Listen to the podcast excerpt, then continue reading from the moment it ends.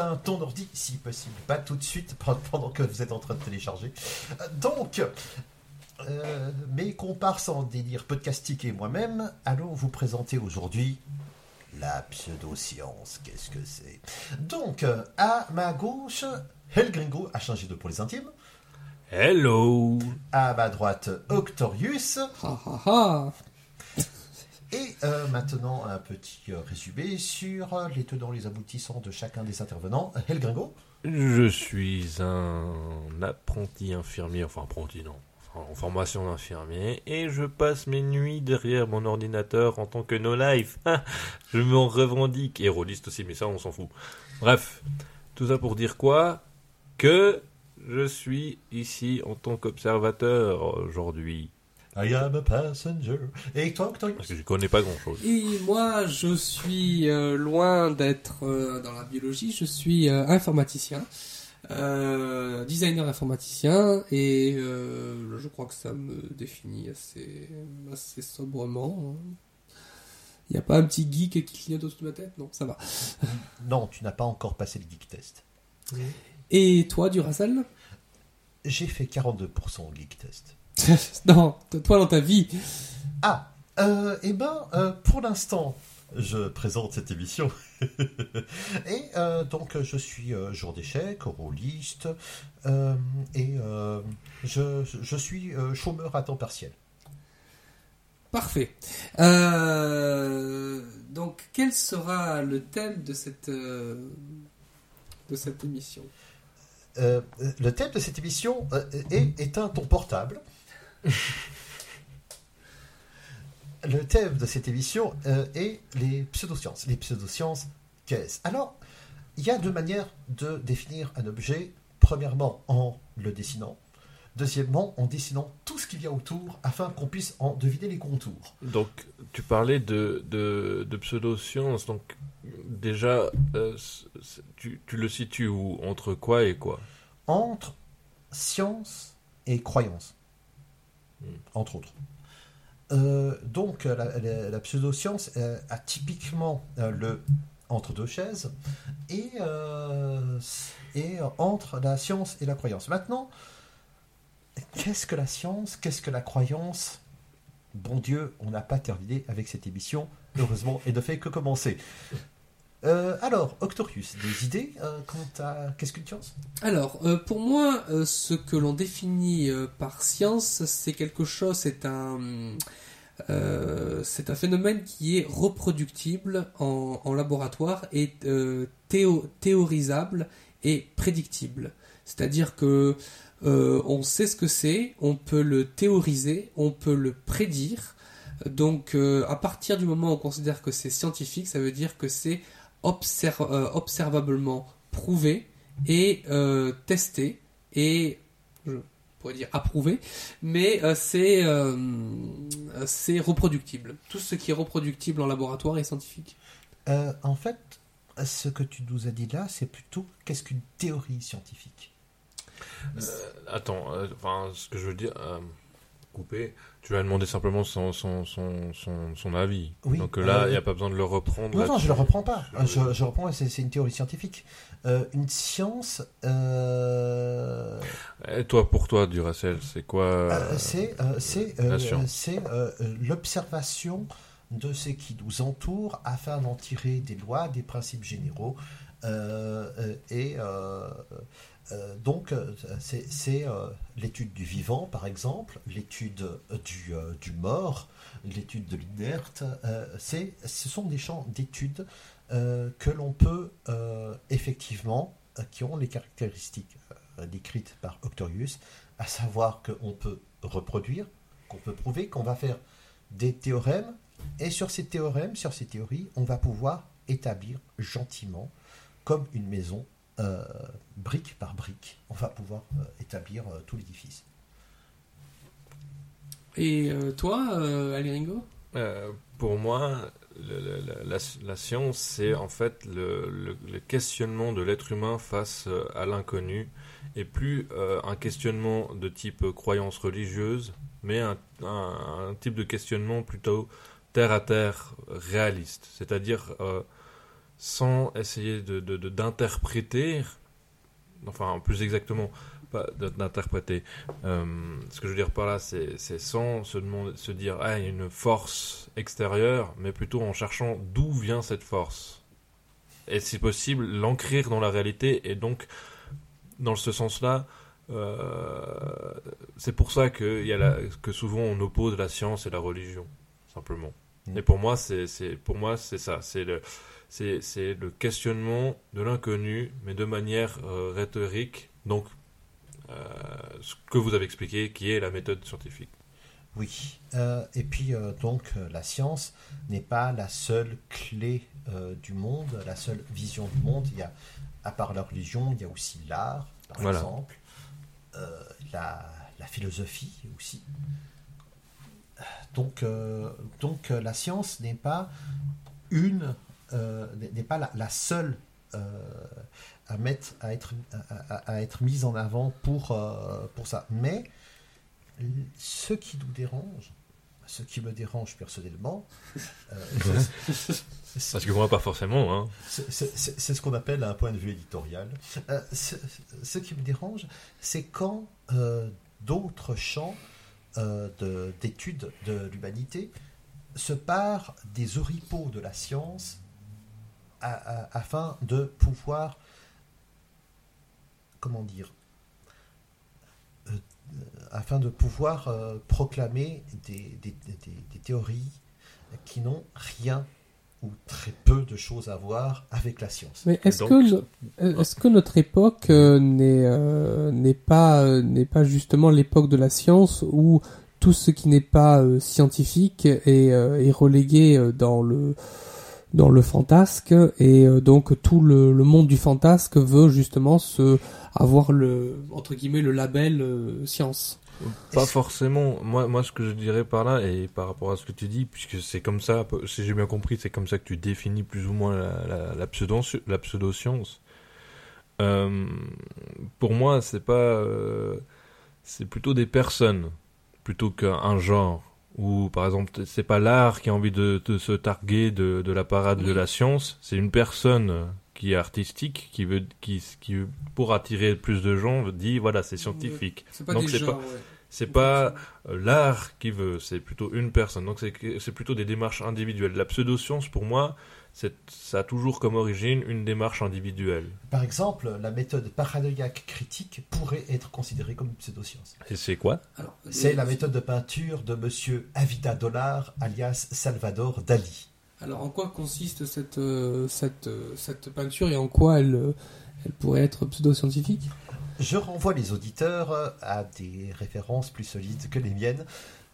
Néanmoins, euh, Dali avait considéré son œuvre euh, comme étant d'inspiration paranoïaque critique, à- donc son œuvre des dernières années, Dali étant un peintre qui pouvait euh, peindre de manière très traditionnelle aussi à ses débuts. Mais euh, en quoi est-ce qu'il l'a défini comme scientifique? C'est ça que je comprends pas en fait. Ben, Par il emprunte, euh, comme la plupart des surréalistes, euh, des références à la psychologie ou à la psychanalyse. D'accord. Et pour toi, et, et- enfin, et pour vous, c'est de la pseudo-science ou est-ce que c'est de la science? Tu veux dire la psychanalyse? Non, la, le, ce que euh, la démarche de Dali, la démarche artistique de Dali, qui est, et qui a été donc de de, de, de prendre. de- de- en fait, c'est c'est ça que j'ai pas compris dans ce que tu as défini, c'est-à-dire qu'en fait, il s'est inspiré de la psychanalyse, de la psychologie, etc., pour pouvoir faire ses peintures. Donc en fait, c'est pas scientifique, mais c'est basé sur des, des faits scientifiques. Exactement. Ah, d'accord. Donc oubliez ma question. Mais euh, on pourrait aussi voir de la part de Dali une pure provocation, comme il en a fait par milliers. Bon, ce sera pas la première. Alors, euh, donc, euh, pour ceux qui nous prendraient en cours de route, ce qui est impossible vu que c'est un podcast, mais tout de même, qu'ont en, qu'ont en commun le président Harding, Mao Tse-tung et Bob Marley? Les pseudosciences, oui monsieur, oui madame, oui d'autres entités sur la Terre qui ne veulent pas être révélées ici. Alors, pour Bob Marley, euh, je sais pas si c'est le jeu de trouver l'intrus, mais euh, genre, qu'est-ce qu'il fait Bob Marley euh, là? Alors, Bob Marley euh, était euh, Rastafari. Oui, Rastafari. Alors, alors, je connaissais le pastafarisme, mais le Non, Rastafari. Rastafari. Non, bah, si, tu connais. évidemment. Ben, bien sûr que si. Donc, euh, il priait le dieu des joints. Alors, nos amis Rastafari, nous ne connaissons pas El Gringo, il ne fait pas partie de notre cercle d'amis. Non, euh, Non, mais euh, j'ai pas compris. Moi, j'ai- le rastafarisme à la base, c'est quoi alors? Enfin, Tu dis donc que c'est une pseudo-science, le rastafarisme? Non, non, non, non, c'est un, ah, mouvement pas, religieux. c'est un mouvement complètement Oui, religieux. un reli- parce que moi, justement, j'allais dire que ça fait partie de la croyance, c'est pas de la Oui, mais pseudo-science. à cause de, sa- de cette croyance-là, euh, quand il a eu euh, une tumeur maligne au- à l'orteil, il a refusé de se le faire amputer À cause de sa religion? À cause de sa religion. Mais Oui, mais ça n'a rien c'est- à voir avec la science. Mais C'est alors, juste ça- que c'est comme les témoins de. Est-ce que c'est un rapport avec la pseudo-science là? Euh, oui, euh, parce que euh, il y avait une manière de guérir cette tumeur, c'était de couper là à la base. Bob Marley, De plus tard, est mort de cette tumeur. Oui, De mais non, la- mais je comprends toujours pas ce qu'il y a en rapport avec la pseudo-science. C'est juste une, des là, commandements religieux ne sont pas scientifiques. Voilà, c'est juste la- sa croyance qui a entravé euh, sa, le- le- sa guérison, mais c'est pas la pseudo-science. Exactement, mais c'est là aussi que l'on voit la, la- la croyance et la science s'entrechoquer très violemment. Hmm, D'accord. Oui, si tu veux dire, en fait, ce que tu veux dire, c'est que euh, à cause de sa croyance, il a, il a rejeté en fait euh, la science. Exactement. Mais alors dans ce cas-là, c'est est-ce qu'on peut parler de, de, de, de, de- en tant que croyance, de, enfin, est-ce qu'on peut parler de sa croyance comme pseudo-science? Non, la, la croyance est une croyance, euh, la, la- la- la science est la science. Maintenant, si par contre euh, il y avait quelqu'un qui disait euh, alors euh, Jah va te donner raison, Jah t'aime euh, et euh, Jah va guérir cette tumeur comme ça, là, ça serait de la pseudo Mais justement, est-ce et que ça les- serait même de la pseudo-médecine. Est-ce que les Rastafari ne considéraient pas le joint? Parce que bon, c'est vrai comme tu avais dit, hein, c'est un Bah, petit peu vrai quand même. ouais. Euh, c'est c'est même un peu beaucoup.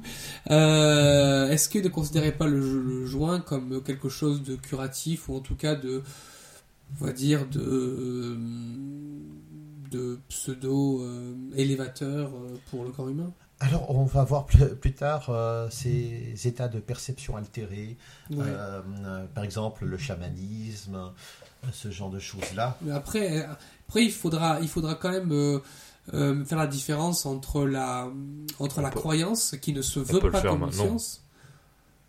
Oui. Bah, je Ouais. veux dire, euh, la différence entre la science, la croyance, enfin entre la science, la pseudo-science et la croyance, la différence entre, bah, la science, c'est ce qu'on a, c'est ce qu'on a, on s'est tous dit, c'est, ce questionnement, etc., vis-à-vis de l'inconnu et la méthode scientifique pour pouvoir l'ancrer dans le- systématique. Voilà, et systématique. Donc, ce qui fait partie de la méthode scientifique pour l'ancrer dans la réalité et le comprendre, en fait, cette réalité-là. Euh, la croyance, pour vous, pour vous, c'est quoi en fait la croyance? Bah, la croyance ne se veut pas euh, scientifique. La croyance n'a pas besoin d'avoir de, preuves. Euh, euh, par exemple, lorsque, lorsque il y a les, les miracles de Lourdes, ne sont pas, une fois que la, la science est passée en disant, bah, nous, on considère ça comme un miracle, euh, bah, l'Église ne va pas chercher à essayer de le, de le comprendre et de le réfuter de manière, de manière scientifique. C'est juste que, ah, si ça s'explique pas, donc c'est un miracle, donc c'est Dieu, parce que c'est la, parce que c'est les catholiques. Bah, En même temps, l'Église a des critères pour définir les miracles. Ou, Oui, tout à fait, très, très, très précis. Et, Et- puis, ce ne sont pas des miracles, ce ne sont pas des critères euh, scientifiques en plus. Un miracle, pour un scientifique, ça serait un doigt qui repousse tout seul, par exemple. ou, Mais euh, ah, du coup, euh, si, si c'est des critères, est-ce qu'on pourrait parler de cette manière de définir les miracles, de Est-ce la que c'est une pseudo-science? manière Ah, attends, scientifique? Ouais, est-ce C'est que c'est, que ça, ça ressemble à de la science, mais ça, l'est- ça n'est pas de la science. Donc, est-ce que c'est Exactement, c'est comme Canada, pute quoi? Euh, Ça a le goût de l'alcool, ça ressemble à l'alcool, mais ce n'est pas ah, de tu veux l'alcool. dire Canada Dry? Hein, euh, Pas de placement produit. euh, Audacity. euh, Oui, fait, c'est ça qu'on enregistre. Bref.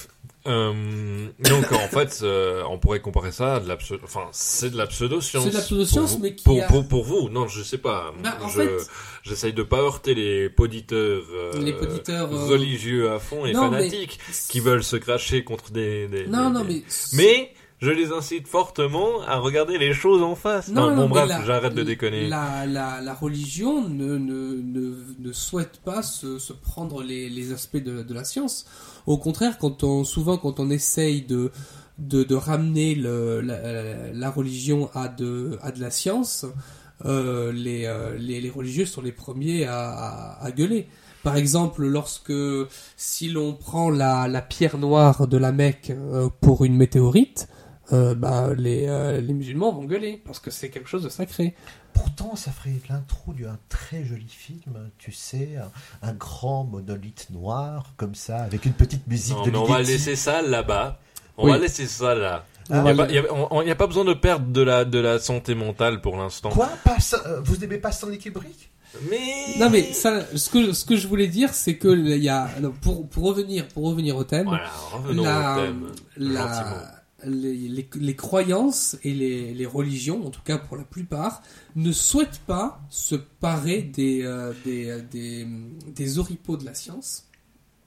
Comme disait Anne, Mm. mais en même temps, comme on, a, on vient de le dire, c'est euh, ils ont des, des caractéristiques, des définitions pour, les, pour ce qu'est un miracle. Est-ce que ça, c'est pas de la, de la science, enfin de, de, de, de, de la parade de la science, et donc de la, est-ce que ça serait de la, ça la pseudo-science ou pas? Est-ce que finalement les miraculés de Lourdes ne, révèlent- ne, révèlent- ne relèveraient pas de la paramédecine? Mais la paramédecine La ne relèverait pas alors dans la- ce cas-là de la pseudo-science Oui, c'est le serpent qui se mord la queue. C'est que est-ce qu'une croyance qui est totalement euh, fondée sur euh, rien de, de concret et de réel, mais qui a des critères qui sont reproductibles, c'est-à-dire un miracle, c'est un miracle parce que ça doit être ça, ça, ça et ça, et si c'est pas ces critères-là, c'est pas un miracle, donc c'est vraiment strict.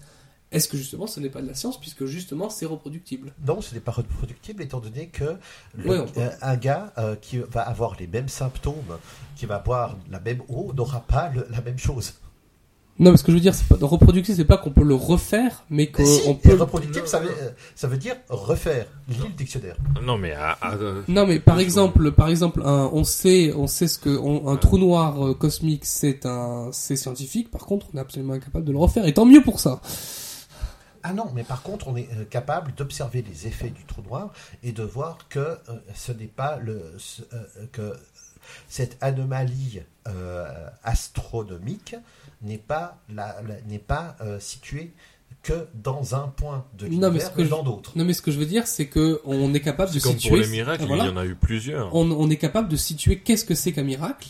Oui et non, parce qu'il Avec n'y a pas critères. les mêmes effets. Le, le trou noir, il aura les mêmes effets partout, c'est-à- c'est-à-dire une distorsion de la lumière euh, assez grande, euh, une masse énorme, etc. Tandis qu'un miracle, ce n'est pas le cas. Hmm. Un miracle, c'est quelque chose d'unique. Bah, un miracle, c'est une guérison qui euh, ne, ne, ne s'explique pas de manière scientifique, pas de manière. Euh... Bah, oui. Mais en Ouais, même bah, temps, justement. qui ne, s'explique pas, point barre, en Euh, fait. une- une guérison. Euh, donc, on passe d'un état de malade à un état sain. Maintenant, euh, et ce qui aurait été scientifique, c'est de voir à quel point le gars était malade et à quel point le gars était guéri après. Hmm. Euh, ce- ceci dit, euh, pour euh, clore ce petit chapitre de manière tout à fait humoristique, il y a eu plus de morts euh, en allant en pèlerinage à Lourdes que de miraculés à Lourdes. Oui. Le petit, ouais. Bien. Le C'était le petit moment polémique. C'était le petit moment polémique. On va se faire détester par toutes les religions, c'est cool. Alors, si jamais, je vais vous donner l'adresse de Doctorius afin que vous veniez. Euh, Et si possible, pas en avion. si vous Oui, voulez. Donc. Euh, donc, euh, donc après avoir défini ce que ce que c'est que la science et la et la, la, la croyance, venons-en au cœur du sujet, au cœur du problème. Est-ce qu'on a vraiment défini la croyance comme on l'a fait pour la science? Parce que la croyance, j'ai pas vraiment. J'ai entendu toi, Octorius, mais je t'ai pas entendu euh, du oui, c'est vrai. Pour toi, c'est quoi une croyance? D'ailleurs, je me suis pas non plus entendu, mais bref, chose- ça c'est une autre histoire. Moi, j'ai parlé. C'est un ensemble de, de, de, euh, c'est un ensemble de, de, de- de textes ou de, de, de- de- de- comment dirais-je, de, de credo que l'on euh, que, que l'on ne peut pas discuter. Que- et que l'on euh, que- qu'il et qu'il est fortement conseillé de suivre. Mais euh, par- il y a certains, certains aspects euh, qui sont totalement scientifiques, qui sont aussi euh, qu'on n'a pas le droit de, de réfuter. Tu m'avais dit d'ailleurs que euh, je sais plus dans, dans, dans quel pays on n'a pas le droit de, de, ré- de réfuter la, le, le les bénéfices des vaccins. Ce n'est pas moi qui l'ai dit. Si, c'est toi. Non, c'est pas moi. Ceci n'est pas la personne que vous cherchiez. Par, Euh. par contre, en France, avant que la démonstration ne- ne- n'en soit faite, euh, il était euh, impossible euh, pendant 40 ans à l'Académie des sciences de présenter une démonstration de la quadrature du cercle. Euh, ce, que, mais- ce je voulais dire, ce que je voudrais dire, c'est euh, au fond, euh, enfin, donc pour toi, c'est quelque chose de très, en fait, de très euh, cartésien ou manichéen, enfin de très euh, Rigide. carré, ouais, rigide. Voilà, merci. Absolument.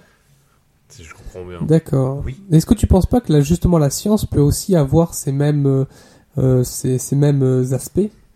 Euh, non, car dans la science, dans n'importe quelle science, il y a toujours un élément de réfutabilité, Ouais. comme le dirait Monsieur Popper, Karl de son prénom.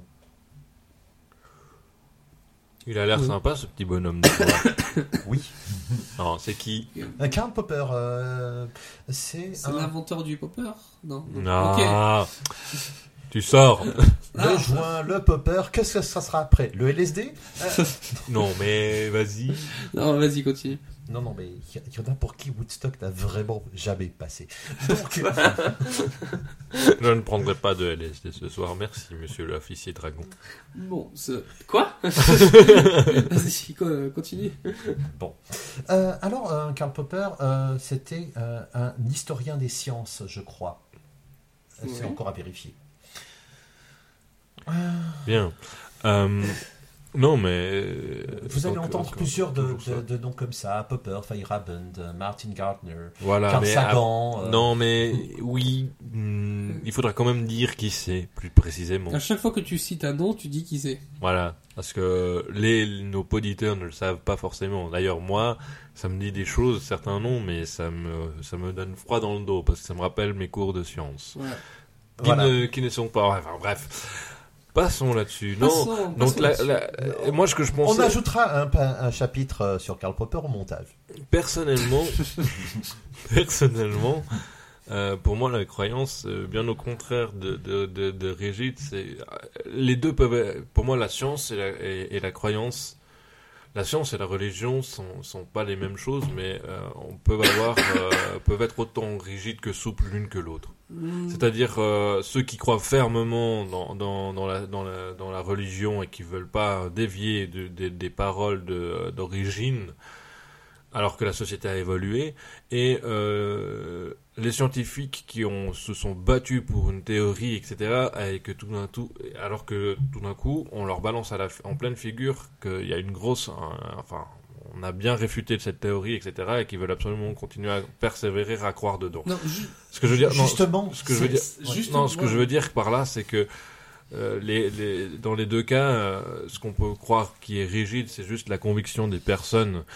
Euh, pour moi, la, la, la, la croyance et la, la, la, et la science sont les deux, toutes les deux ouvertes et, et, et souples. C'est-à-dire que la religion, il n'y a pas une seule religion, il y a plusieurs religions. Et il y a même plusieurs milliers de religions.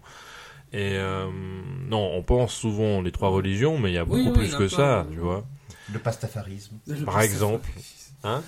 Et euh, et c'est comme pour la science, il y a plusieurs types de sciences. Et puis aussi, il y a encore des sciences qui sont, qui, qui, si on va vraiment dans les tréfonds de la science, avec la physique quantique, etc. Ce sont les sciences dures. Les voilà. sens durs, il y a les sens molles, etc. Oui. Non, mais- Donc justement, ce que je veux dire par là, c'est que euh, où est-ce que je veux en venir?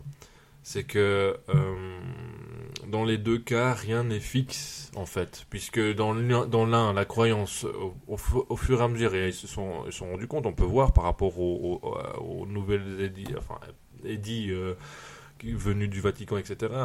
euh, avec les nouveaux conciles, etc. C'est qu'ils se réadaptent à chaque fois à la société aussi. Donc c'est pas seul- c'est pas tout, tout- toujours rigide, mais il y a une, mais c'est c'est une parole qui doit se, re- se renouveler. Mais c'est très très lent. Euh, par, euh, Oui, par- alors par exemple, tout à fait, tout à par fait. exemple, mais par contre en science, c'est toutes les semaines que c'est rediscuté. Oui. Euh, C'est alors qu'il n'y a eu que, euh, on, on est à quoi? Vatican 3 3, Je- je, je précise pas, 1, 2, 3. Je- je- j'en- L'article 3. J'en sais, le- j'en sais rien. Personnellement, je suis pas très religion, Attends, attendez, vois. ce que je voulais dire justement, j'essayais d'en placer une pendant que tu parlais.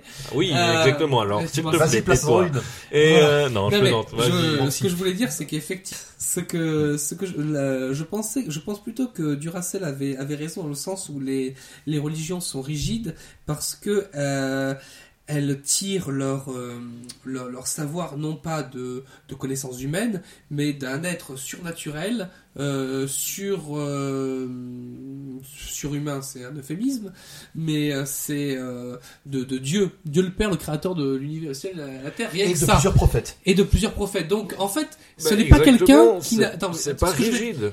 Bah si. Non, C'est pas rigide. Déjà, Ça regarde, il y a eu plusieurs prophètes qui sont tous venir, venus dire leurs propres paroles. Donc Non, déjà, ça montre comme quoi Ce c'est pas si rigide Ce que qu'il ça. ce qu'il y a, c'est que les, les prophètes n'étaient pas tous dans la même de la même religion et chacun et chacun s'est euh, s'est fait son propre euh, son propre chemin. Ce que je veux dire, c'est que quand tu as une parole qui est considérée comme divine, ce n'est pas parce que la société va va évoluer, ça veut dire nos us, nos coutumes, et nos habitudes, que forcément, eh ben entre guillemets, euh, Dieu va évoluer en fonction de l'homme.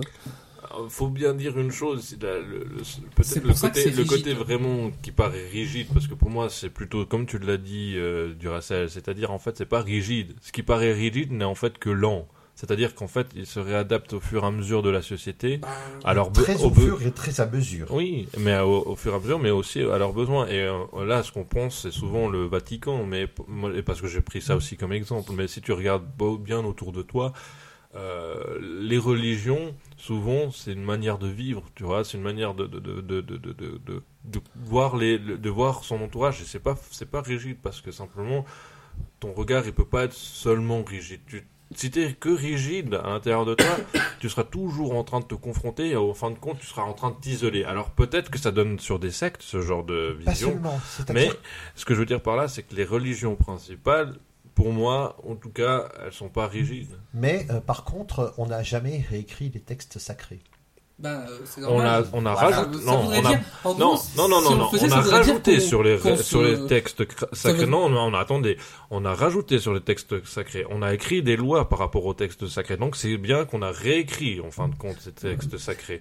On a gardé l'origine, mais en fin de compte, on réadapte à chaque fois les écrits à la société. On peut le voir avec, avec le, avec le Talmud. Qui est, euh, non, le Talmud ou le... La Torah, tu veux dire, le Non, non, Talmud non, le Talmud, c'est justement Une Torah. c'est- la Torah, c'est le livre d'origine, le Talmud, c'est les livres de loi. Et ce qu'on peut, on- ce qu'on peut comprendre, c'est qu'en fait, la Torah, c'est la, la- la parole de Dieu au départ, qui nous paraît rigide, etc. Mais en fait, simplement, les êtres humains peuvent pas forcément euh, pour être que rigides. Et je que- pense que ça, le fait même, et c'est pour moi, c'est la même chose pour la science que, que pour la religion, c'est que nous, en tant qu'êtres humains, on n'est pas rigides. Mais euh, ce que je veux dire, C'est qu'on ne, on ne, on ne réécrit pas.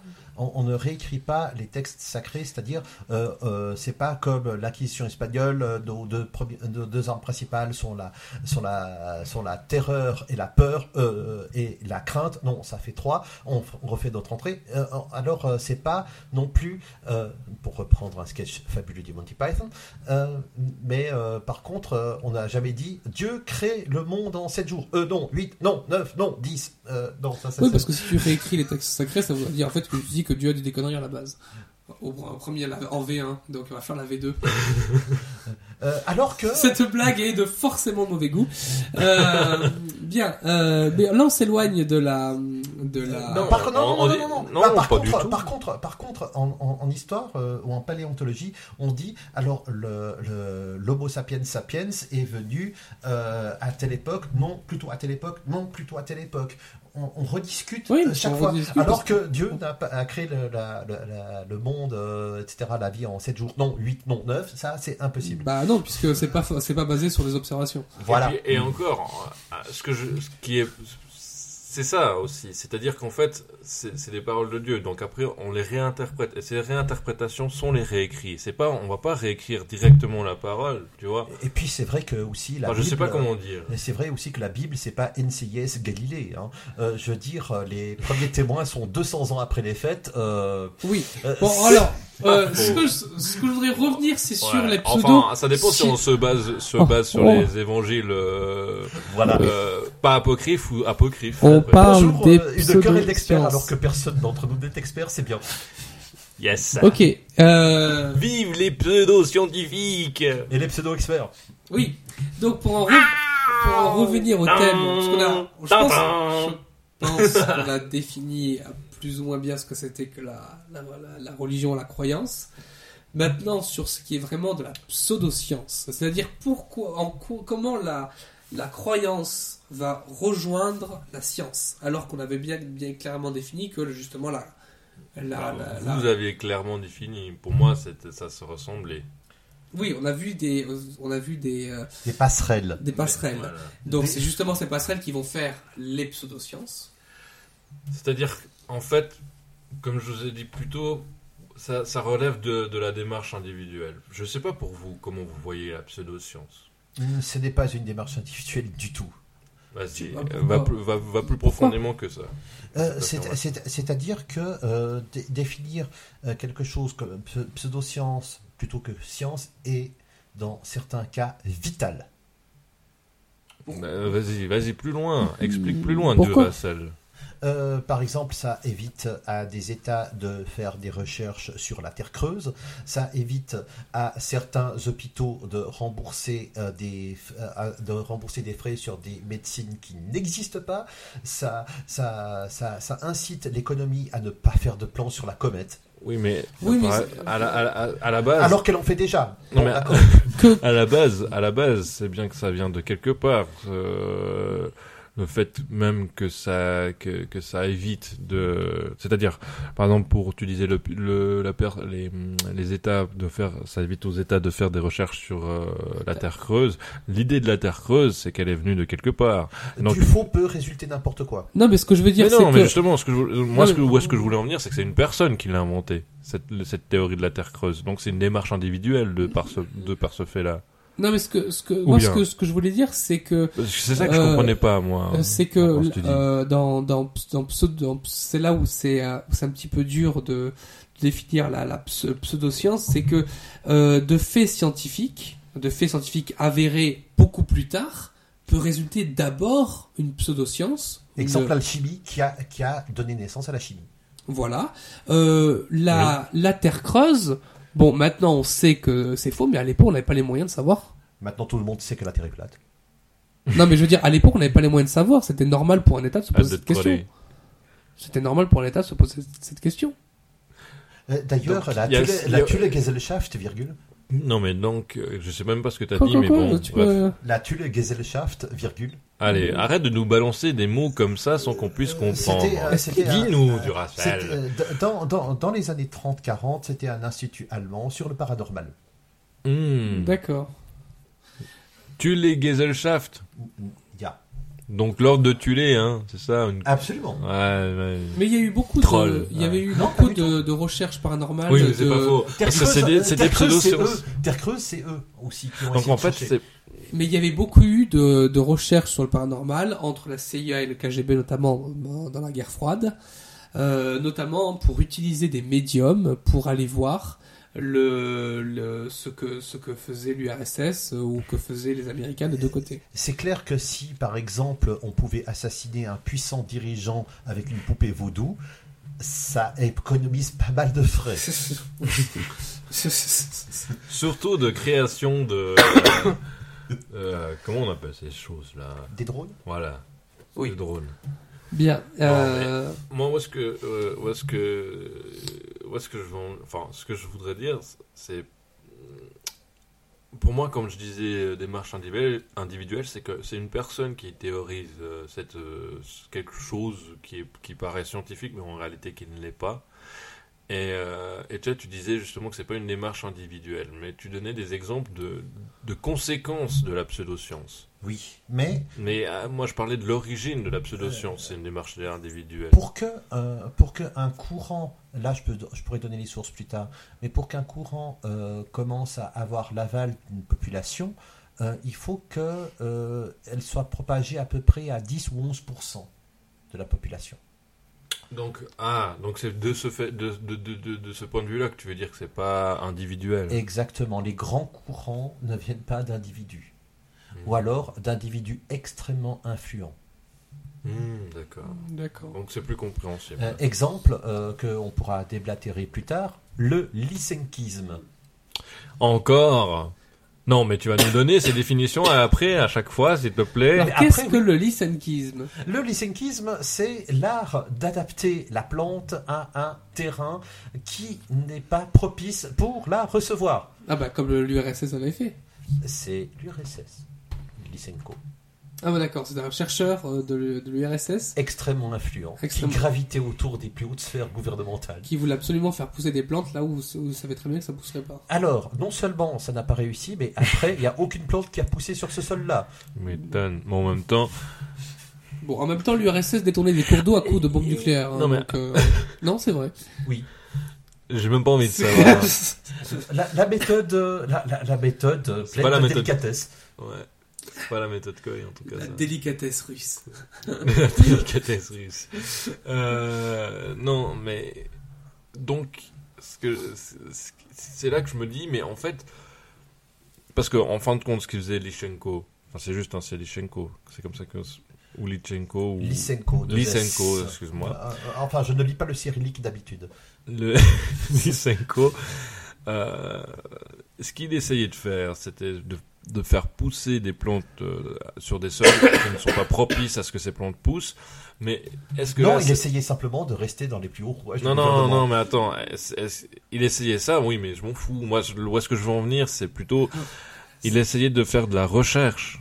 Non, il essayait de se faire euh, une réputation. Bah. Tout comme ceux, parfois, qui, qui sont adeptes et promoteurs des pseudosciences n'essayent pas de faire de la recherche, mais de l'argent. Non, mais Hmm. ce que je veux dire, c'est que euh, même de, de n'importe quoi peut venir de, de, la, de la science. Par exemple, maintenant, on sait qu'on est- qu'on peut faire pousser une oreille humaine sur un rat. Dans les années 50, si on disait ça, ce serait de la pseudoscience totale. Et pourtant, on y arrive.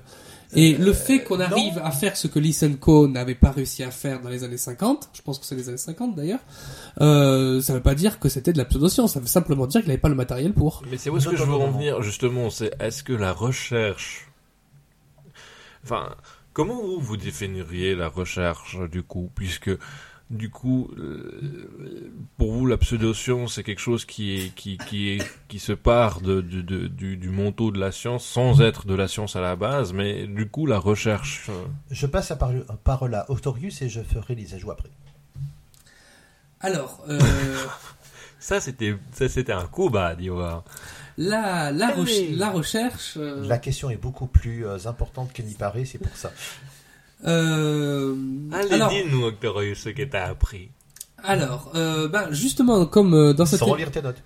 dans, dans cette émission, nous avons nous avons l'opportunité d'avoir une véritable chercheuse en- sur un canapé. Donc, je vais passer ma je vais passer la parole à une véritable chercheuse euh, scientifique.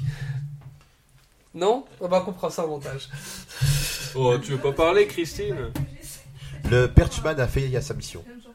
Comment Non, parce que j'écoutais pas du tout, donc je sais pas Non, on disait euh, qu'est-ce que c'était que la recherche Enfin, euh, comment, comment ça se fait que, en fait, la recherche, non, pas qu'est-ce que c'était la recherche, mais comment ça se fait qu'à à un certain point, nos définitions de la pseudoscience peut rejoindre euh, ce, qui, ce, qui re- ce qui relève du champ de la recherche? Nous accueillons dans nos studios une invitée spéciale.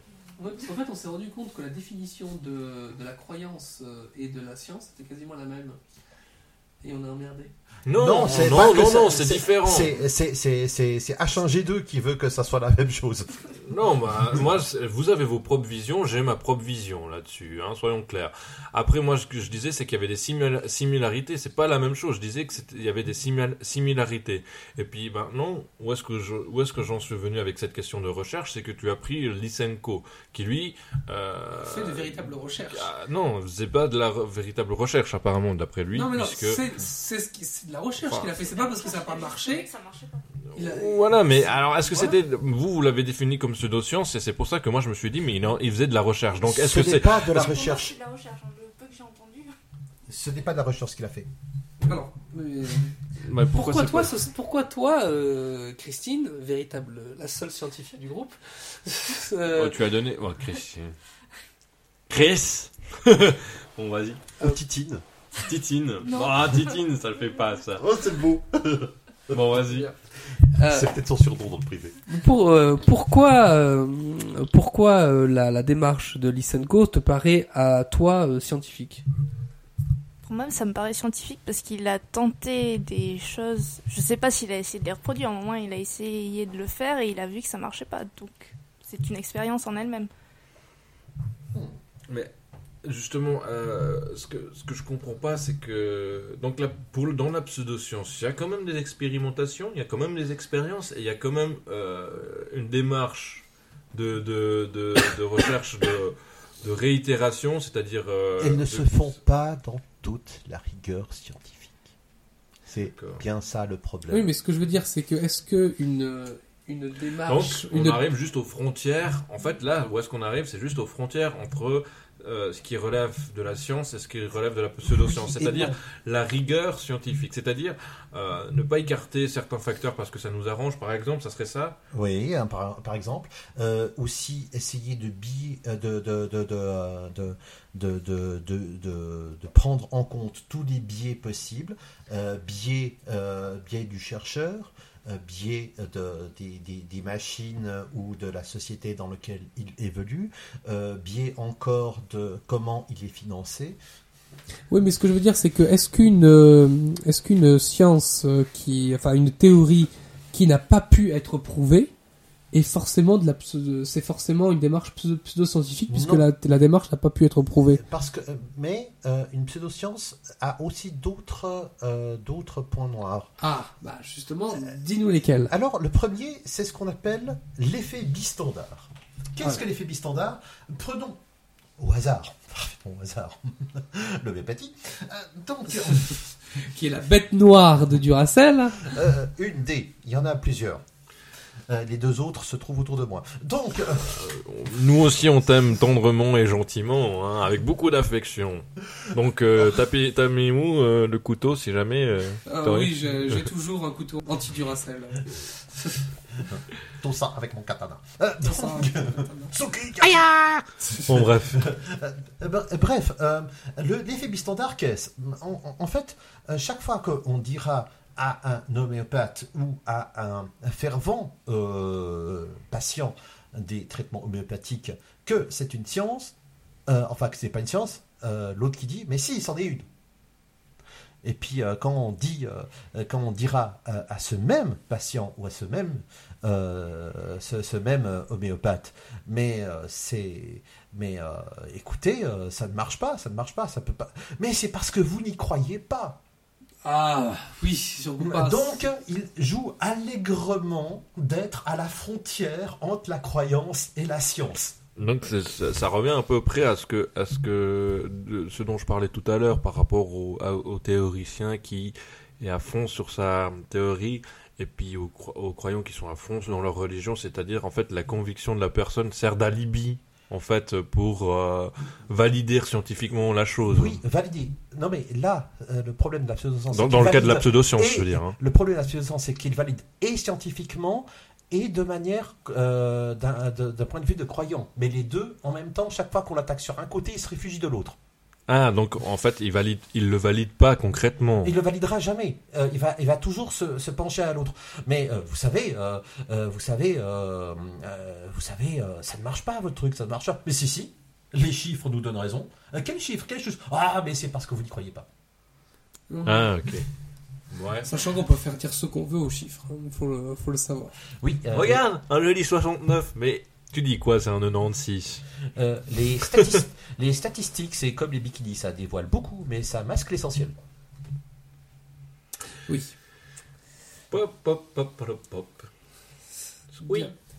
Euh, Est-ce qu'on pourrait parler de, de quelques exemples concrets euh, maintenant? Euh, alors, euh, l'autre effet que je voulais donner aussi, euh, là on peut parler d'un autre exemple, et puis après on va approfondir.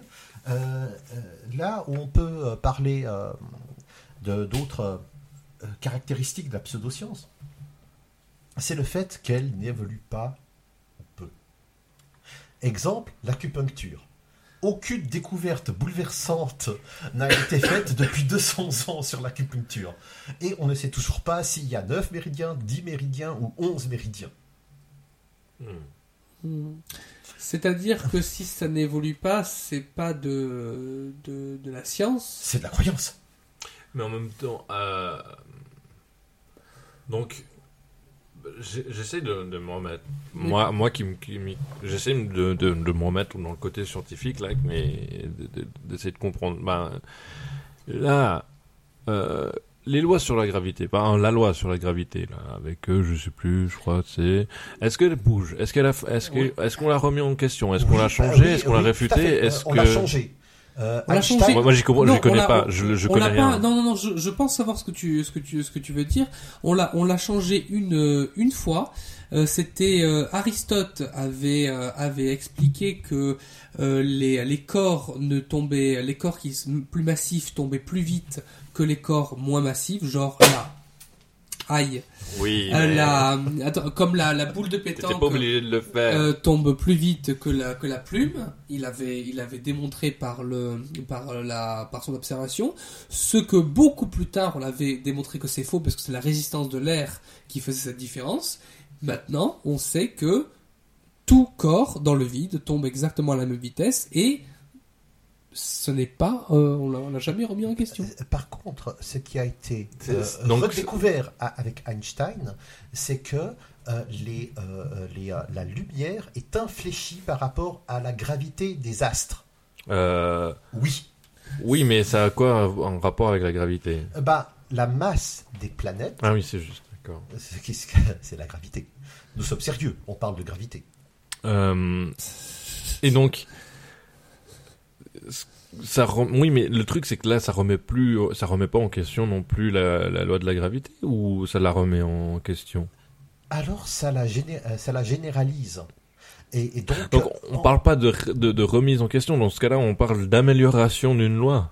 Mais euh, cette, euh, L'acupuncture s'améliore aussi. Hein. Mais c'est ça, c'est ce que c'est Les aiguilles sont plus fines maintenant. Par exemple, euh, c'est plus non, précis, non, non, non, non, non, non, c'est c'est plus. c'est- c'est toujours les mêmes, euh, les mêmes principes. Oui, mais- alors Mais que- la, la, gra- la loi de la gravité, c'est toujours le même principe. Mais aussi. euh, supposons que euh, Einstein se soit planté.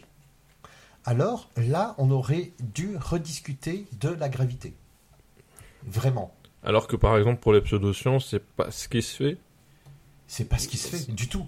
C'est toujours, euh, c'est toujours la même chose. Euh, L'homéopathie, les, les principes ne, se sont, ne sont pas, n'ont pas bougé depuis euh, l'orgone de, de, de Hahnemann, par exemple. L'acupuncture, c'est une, c'est une science tra- traditionnelle. Enfin, une science. Ah, les sciences traditionnelles sont-elles des pseudosciences? Là, oui, aussi- médecine traditionnelle, oui. Là, là, dans, dans ce sens-là, oui. Mhm. Car, euh, car pas objectivé euh, scientifiquement. Et- Donc en fait, c'est un peu, un peu la même chose. Ouais, c'est d'accord. Donc en fait, le- tout ce qui n'est pas euh, approuvé scientifiquement, soit prouvé, soit approuvé, parce que ça a été euh, on, par Peer exemple, reviewed. voilà. Non, pas peer reviewed.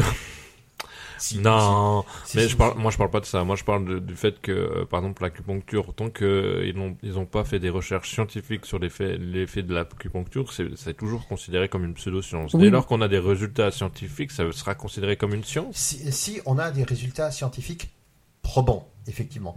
Euh, mais on a testé, par exemple, les, euh, dans, dans des fourreaux, euh, qu'est-ce que ça donne euh, avec des aiguilles qui pénètrent le corps du patient et des simples cure-dents qui ne font qu'effleurer le corps du patient. Les résultats sont, de manière bouleversante, les mêmes. Dans quelle étude tu parles? Euh, je ne sais pas exactement, j'avais lu ça avant de venir. Bouh Bouh, c'est mauvais, c'est pas peer reviewed. C'est pas peer reviewed. Si, en plus, oui, c'est peer-reviewed. Ah, on a Mais- aucun- mais je- je- On a que tes dires là. On a que te dire, on est obligé de te croire sur parole. Ben, Nous, on va on- pas. on rajoutera ça Ah. au montage. Sauf qu'il y a que moi qui peux me rajouter au montage puisque tu seras pas là avec le micro. Si, je serai là avec le micro. Il viendra. Il, viendra, là. il sera là. Le chaos rampant.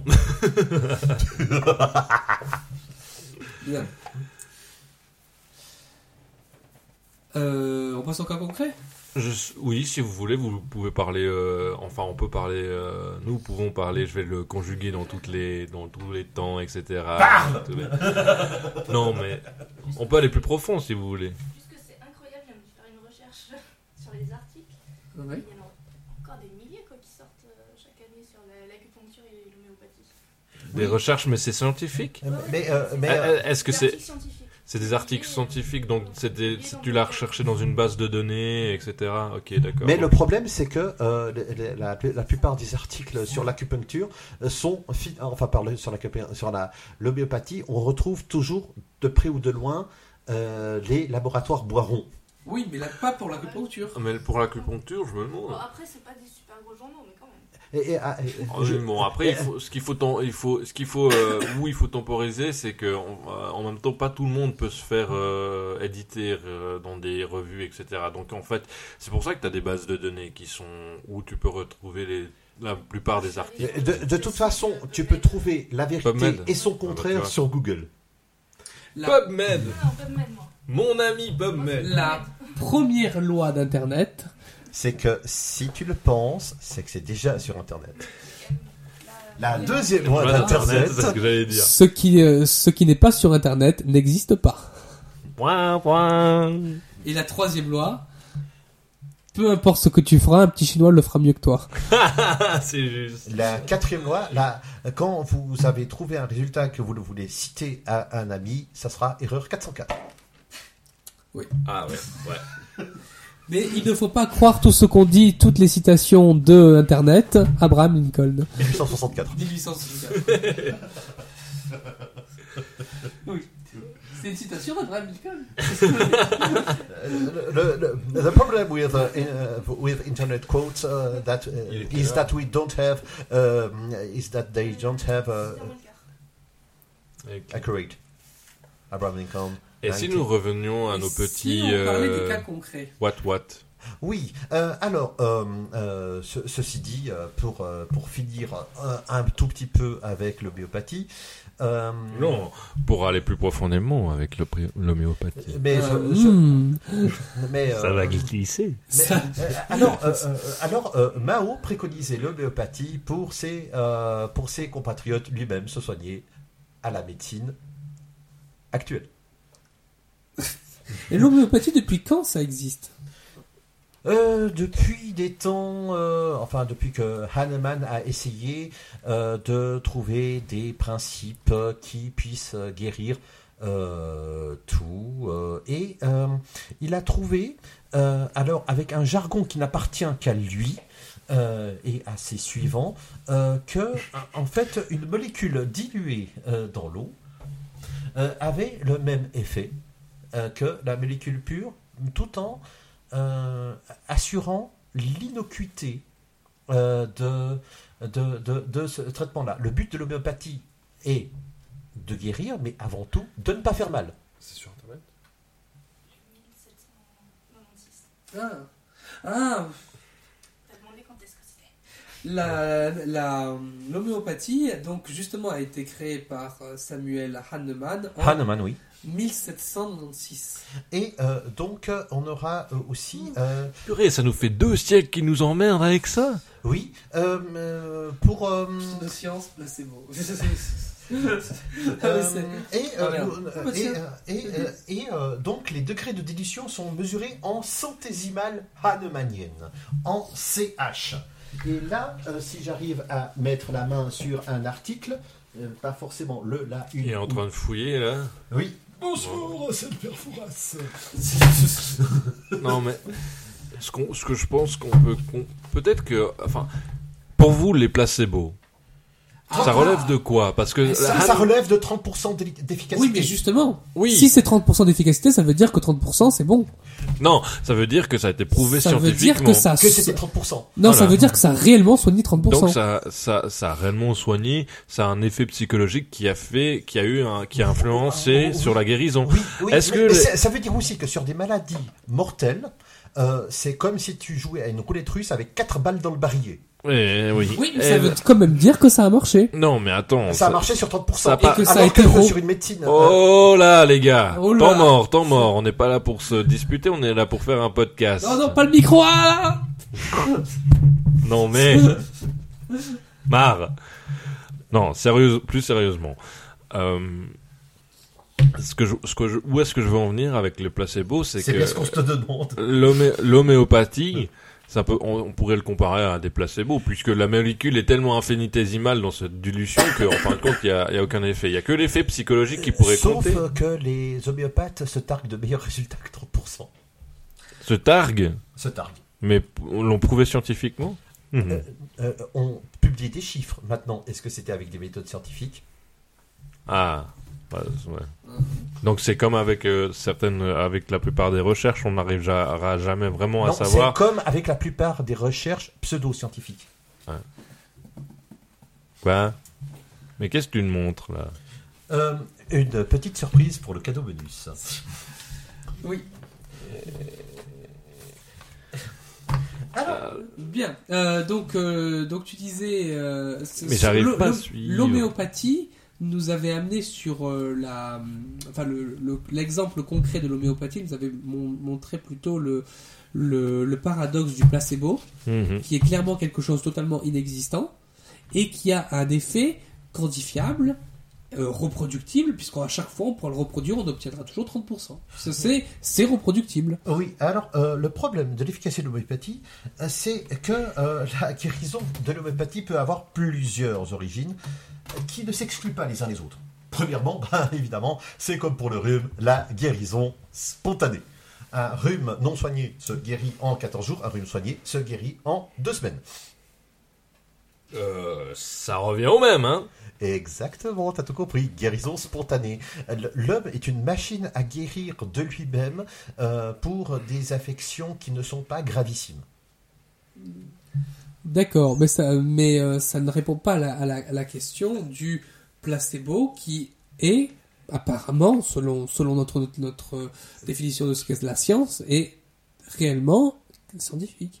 Oui, le- l'effet du placebo est scientifique. Le placebo en lui-même, je peux vendre des comprimés d'argile et de sucre euh, qui peut guérir de, maladies. Qui peut, ça varie entre 20 et 80% des maladies. Et ça dépend de la maladie, ça dépend euh, aussi de la condition avec laquelle c'est prescrit. Par exemple, si moi, je m'habille tout en blanc et que je donne un placebo, ça aura plus d'effet. Oui. Psychologique, parce que justement, le- l'effet placebo, il joue sur l'aspect psychologique de la chose. Où est-ce que je veux, attends, où est-ce que je veux en venir C'est l'homéopathie fait pas la même chose. Et Non, il se targue de la, euh, il se targue de meilleurs résultats. Mais ça veut pas dire qu'il se targue de meilleurs résultats, qu'il ne fait pas la même chose. Non, il, fait, il fait la même chose, euh, sauf pour, évidemment, euh, par exemple... Arrête de tousser dans le micro, Octorius. Prends un placebo. Allez, hop. ah, ça va beaucoup mieux. Bon. 80% je vous dis. Euh, euh, donc, euh, euh, effectivement, euh, effectivement, euh, ça peut, ça peut guérir, ça peut. Mais euh, souvent, le problème de l'homéopathie, c'est quoi? C'est que ça éloigne le patient d'être soigné avec des vrais médicaments qui marchent vraiment. Et pas les placebos Parce que les placebos peuvent être basés aussi sur des Peuvent. croyances individuelles. Euh, alors, le placebo peut, le médicament fait. Bah non, ça a toujours une marge d'erreur. Oui, mais moindre. Certes, mais ça... Euh, certes, oui, surtout sur des trucs vitaux. Par exemple, on avait euh, conseillé à quelqu'un qui avait marché sur une prise électrique et qui s'était ouvert le pied de s'enduire le, le pied de miel, médicament euh, homéopathique. Le problème, c'est que la personne était diabétique, que son pied a nécrosé et qu'il est mort. Ouais, voilà quoi. C'est pas un Darwin Award c'est pas un Darwin. Ce n'est pas un Darwin Award, euh, c'est l'homéopathe qui lui a proposé ça. Évidemment, euh, évidemment euh, on pourrait euh, par- partir de la définition de Barnum qu'il y a un pigeon qui naît tous les 5 minutes, mais Bien. Pauvre pigeon. pauvre Barnum. Mais euh, donc, euh, vous- tu, tu as quelque chose à ajouter sur l'homéopathie? Absolument. Euh, Tu vas pas dire que tout ton, tout ton, pa- ton paquet c'est uniquement sur l'homéopathie. Non, il y, a- il y a- il y a- il y a- il y a aussi des Non, mais- complaintes quant à la conduite de l'émission. Non, mais. Oh Dieu, c'est toi qui as conduit l'émission. Justement, je me plains à moi-même. Bravo. Clap, clap, clap. Je t'applaudis pour ta propre complainte. Euh, C'est euh, le chant du cygne. Non, c'est une démarche scientifique. La blague. Bon, Euh, alors, alors évidemment, les expérimentations sur l'homéopathie sont effectuées sur un homme sain et, et pas un homme malade. Ah, bah voilà, tu vois, là déjà ça différencie du placebo.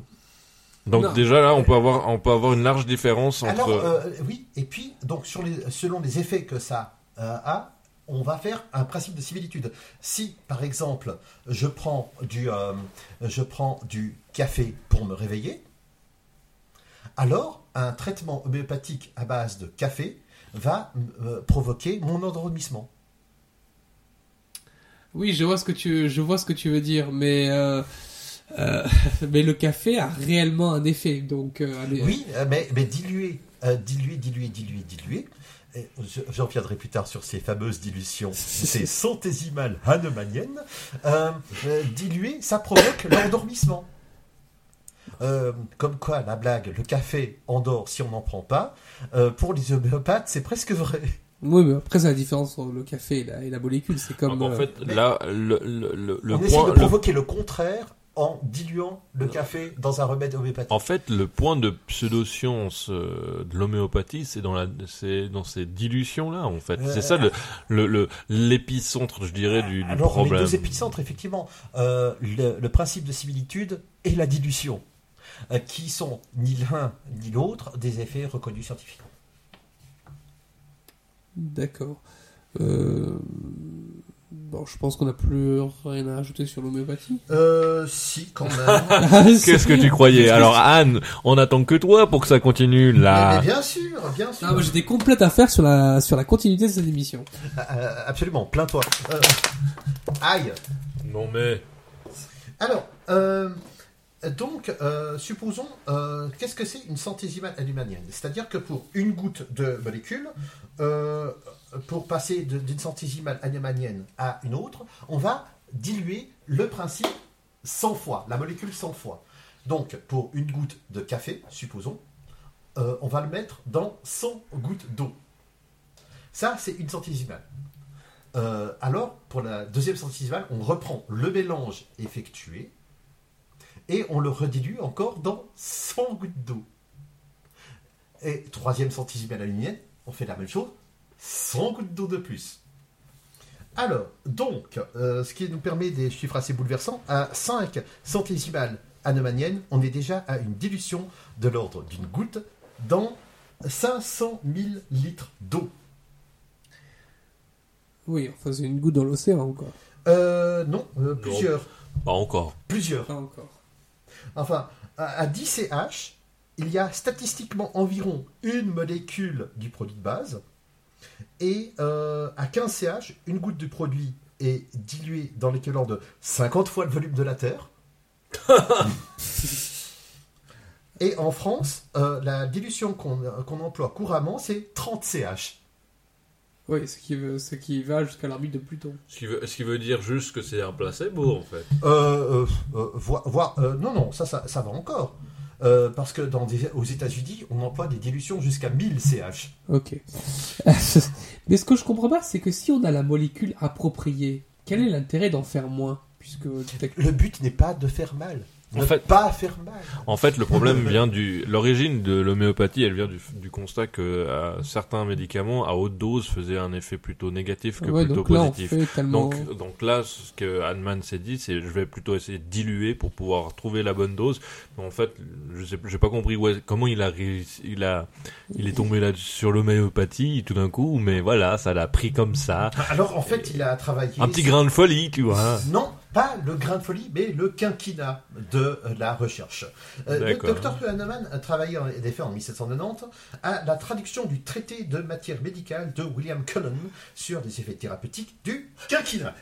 Il doutait des conclusions de celui-ci sur son mode d'action et décida de tester ses effets sur lui-même afin de rechercher le mode d'action réel. Dans sa traduction de l'ouvrage, il ajoute des notes personnelles, alors vraiment très personnelles, comme, dont celle-ci, l'écorce péruvienne qui est utilisée comme remède contre la fièvre intermittente agit parce qu'elle peut produire des symptômes similaires à ceux de la fièvre intermittente chez l'homme sain. Donc, on essaye de provoquer la maladie chez l'homme sain, et puis avec cette- ce principe-là, on va guérir le gars qui est malade de la, de- du- de la même chose. Euh, D'accord. Oui. Absolument. Euh, donc, la, la théorie, c'est un remède ne peut guérir que s'il est capable de produire chez un sujet sain un ensemble de symptômes le plus semblable possible à celui pour lequel il est utilisé chez le malade. Mais en fin de compte, ça reprend. Je sais plus qui c'est qui disait ça euh, dans l'ancien temps. Euh, tout- toute substance à haute dose est un poison et à basse dose est un, médé- un médicament. Euh, oui, euh, sauf Oui. que là, Là, il a été un peu, il a un peu exagéré. Il a un là. petit peu exagéré. hein. euh, 30 centésimales peut-être. Ou, ou, ou 1000 centésimales. Bref, euh, autant dire que euh, il n'y a plus de molécules à partir d'une certaine dilution, euh, ou alors c'est que les lois de la physique en sont profondément bouleversées. Certes. Ce qui fait que l'homéopathie, c'est finalement si vous cherchez à acheter du sucre le plus cher du monde au kilo, c'est là qu'il faut le trouver. Ok. Continue seulement, hein. Oh, avec la papardelle de papier que tiens, je pense que s'il y a encore beaucoup à dire sur l'homéopathie. Euh, non, mais par contre j'avais quelque chose sur l'effet placebo, mais bon, tout le monde s'en tape. Ah, vas-y, dis pour faire passer. Euh, bah moi je voulais avoir ton avis, enfin savoir ce que tu voulais dire toi Oui, sur absolument. l'homéopathie. Euh, Sur l'homéopathie On a-tu uti- utilisé Octerius. Euh, je ne. Attention, une chercheuse te t'observe. Un œil noir te regarde. Ah d'accord. Euh, euh, l'homéopathie, en fait, déjà à la base, euh, moi, je me suis, euh, je me suis pas. Peut-être que j'ai utilisé l'homéopathie sans le, sans le savoir quand j'étais petit. Mais Une seconde d'inattention et c'est le drame. Et voilà. et euh, mais euh, non, j'ai pas. euh, pour ma part, j'ai surtout entendu euh, l'homéopathie euh, par euh, par ce que disait Duracell, parce qu'effectivement. les auditeurs ne peuvent pas le, le savoir, mais on peut dire que l'homéopathie est la bête noire numéro 1 de, de Duracell. En fait, on l'a déjà dit, mais bon. On l'a déjà dit? Oui. Ok. Il, faudrait, il me faudrait un, un homéopathie pour la, pour la mémoire. et, euh, et donc, euh, bah, moi, je, je pense effectivement que c'est en fait c'est un placebo, tout simplement. C'est tout simplement un placebo. Mais après, et c'est là où, euh, où ça va faire rager euh, Duracell, euh, c'est que je considère effectivement que le, le placebo a vraiment une euh, est, est- est scientifique parce que il a il a il a été développé sur des méthodes scientifiques les plus rigoureuses. Alors Qui- pourquoi c'est vendu plus cher qu'un placebo? Alors Alors oui. parce Après, que c'est un cette- super placebo. Non, c'est de l'arnaque. C'est ex- exactement les mêmes effets que. C'est juste euh, du marketing poussé à outrance. Mais justement, est-ce que le placebo ne se- ne- ne se- n'utilise pas le marketing pour être plus efficace? Après, Euh, non, tu peux, tu, peux, tu peux manger une plaque de chocolat, tu arriveras au même effet, si t'es pas diabétique en tout cas, que. Après, j'ai envie de dire, si tu regardes dans la pharma, dans les, dans les pharmacies, etc., t'as le principe actif euh, de base, et puis t'as les dérivés, je n'en sais plus les dérivés, je sais plus comment ça Les s'appelle, génériques. les génériques, et puis tu peux voir aussi là les différences de prix. C'est quoi ces conneries là? Euh, C'était. euh, Et quoi, des petits, pourquoi il y a des petits oiseaux? Pourtant, pourtant, j'ai pas pris des LSD, moi. C'est Non. C'était un rappel pour. Octorius, tu as un nez de cochon, c'est bizarre. J'ai quoi? Non, je plaisante. Euh,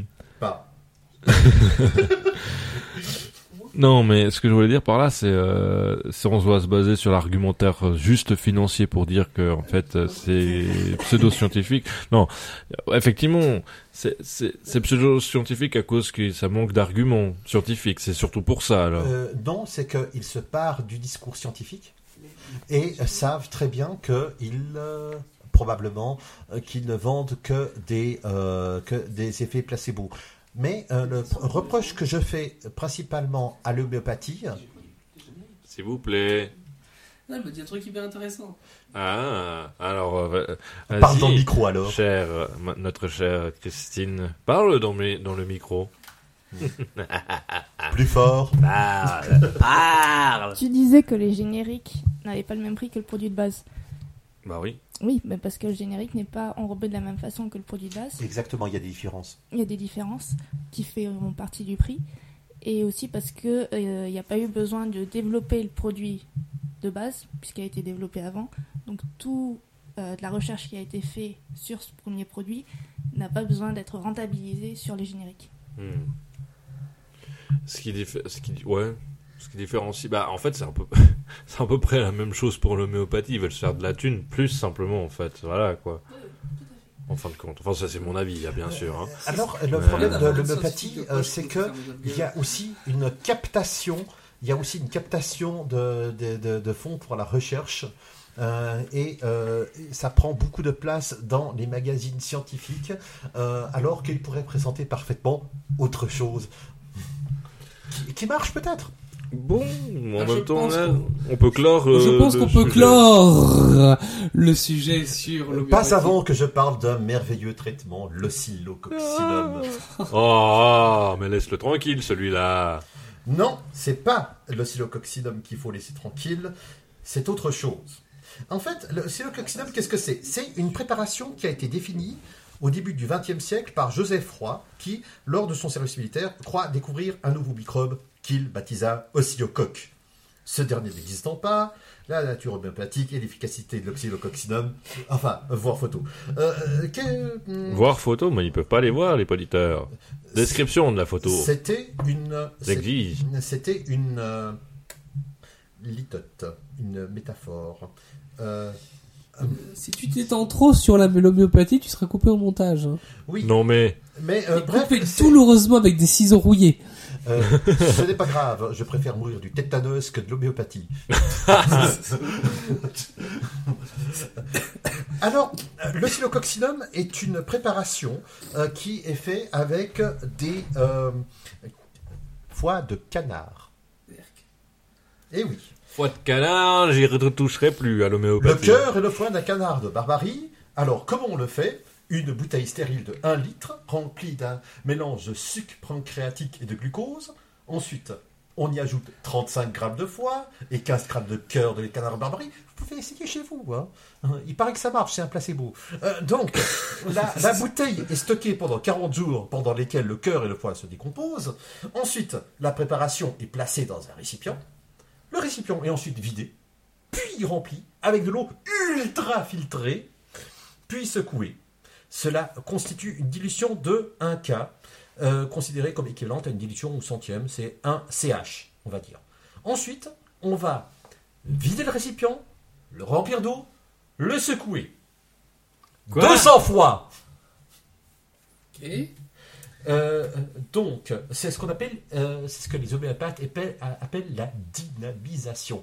Voilà. Donc, autre caractéristique des pseudosciences, mettre des noms super à rallonge qui ne veulent rien dire. Succution, dynamisation, santé visibale animalienne. Euh, donc, Oui, ça c'est vrai que ça. Alors, par contre, c'est un, sujet qu'on n'a pas abordé, c'est que la, complexe, la complexité pouvait euh, est euh, très caractéristique des pseudosciences qui consistent un peu à noyer le poisson. Euh, certes, mais j'ai envie de dire, tu regardes les sciences, elles sont, c'est complexe, leurs termes sont aussi complexes. Oui, mais j'essaie de l'expliquer, au moins, eux. Euh, alors, l'ordre de grandeur de dilution, c'est que, en fait, on a euh, 1 fois 10 puissance moins 400 grammes issus du canard. Quoi? En, euh, en fait, t'as rien, quoi. Euh, alors, le guide Girouage- Girouagège, euh, pour conclure cette homéopathie, écrit avec un brin d'humour, je- j'emprunte ce- ce- cette chose-là de, de Wikipédia, nous conseillons de remplacer ce produit par un confit de canard, aussi efficace contre la grippe, et nous prions les laboratoires boirons de ne plus embêter les canards. C'était le coin de l'homéopathie. Voilà, voilà. Bon. Une autre, euh, une autre, euh, un autre sujet que vous arriverez Oui. de pseudosciences. Vas-y, Seiya Ah, ah bon. Ah, Bah quoi? Encore une histoire de cygne. Et oui. Alors, euh, pour ma part, je voudrais, je voulais On, faire- parle, on passe du, donc du canard au cygne. je, Ouah je, je voulais faire une, euh, une, euh, je voulais prendre comme cas concret euh, l'astrologie. Euh, pourquoi, pourquoi je considère l'astrologie comme une pseudoscience? Parce que justement, ils utilisent les bases de l'astronomie sur lesquelles ils vont euh, faire des, euh, des interprétations qui sont totalement aléatoires et pas scientifiques, mais avec une base scientifique. Euh, alors, on a tous vu des, euh, des horoscopes. Alors plutôt que de bêtement euh, de cracher sur euh, l'astrologie comme, un, comme un barbare avec un micro, voilà, je voudrais plutôt expliquer en fait comment comment ça se passe, comment les astrologues font pour pour faire une prédiction, comment par un signe astrologique on va euh, on va on va faire des prédictions sur les comportements, sur la vie de bureau, sur la vie sentimentale. Comment ça se passe? Alors déjà à la base, euh, comment on est sous un signe de zodiaque euh, particulier? C'est quoi les signes du zodiaque et pourquoi il y en a 12 Euh, En fait, Pourquoi pas 13 pourquoi pas 13 D'ailleurs, il y en a 13, je vais, je vais y revenir là-dessus. Euh, à la base, c'est euh, c'est une, c'est une constatation qu'avait fait euh, Ptolémée, c'est-à-dire que lorsqu'on observe le Soleil, euh, il traverse ce qu'on appelle des maisons, c'est-à-dire en fait la voûte céleste, ça veut dire qu'il est devant une certaine constellation. C'est-à-dire une constellation, c'est simplement un amas d'étoiles sur laquelle on va faire des traits imaginaires pour définir des formes, pour les reconnaître dans le ciel étoilé. Euh, bien, euh, comment on fait donc pour, euh, pour naître sous le signe, sous un signe astrologique particulier?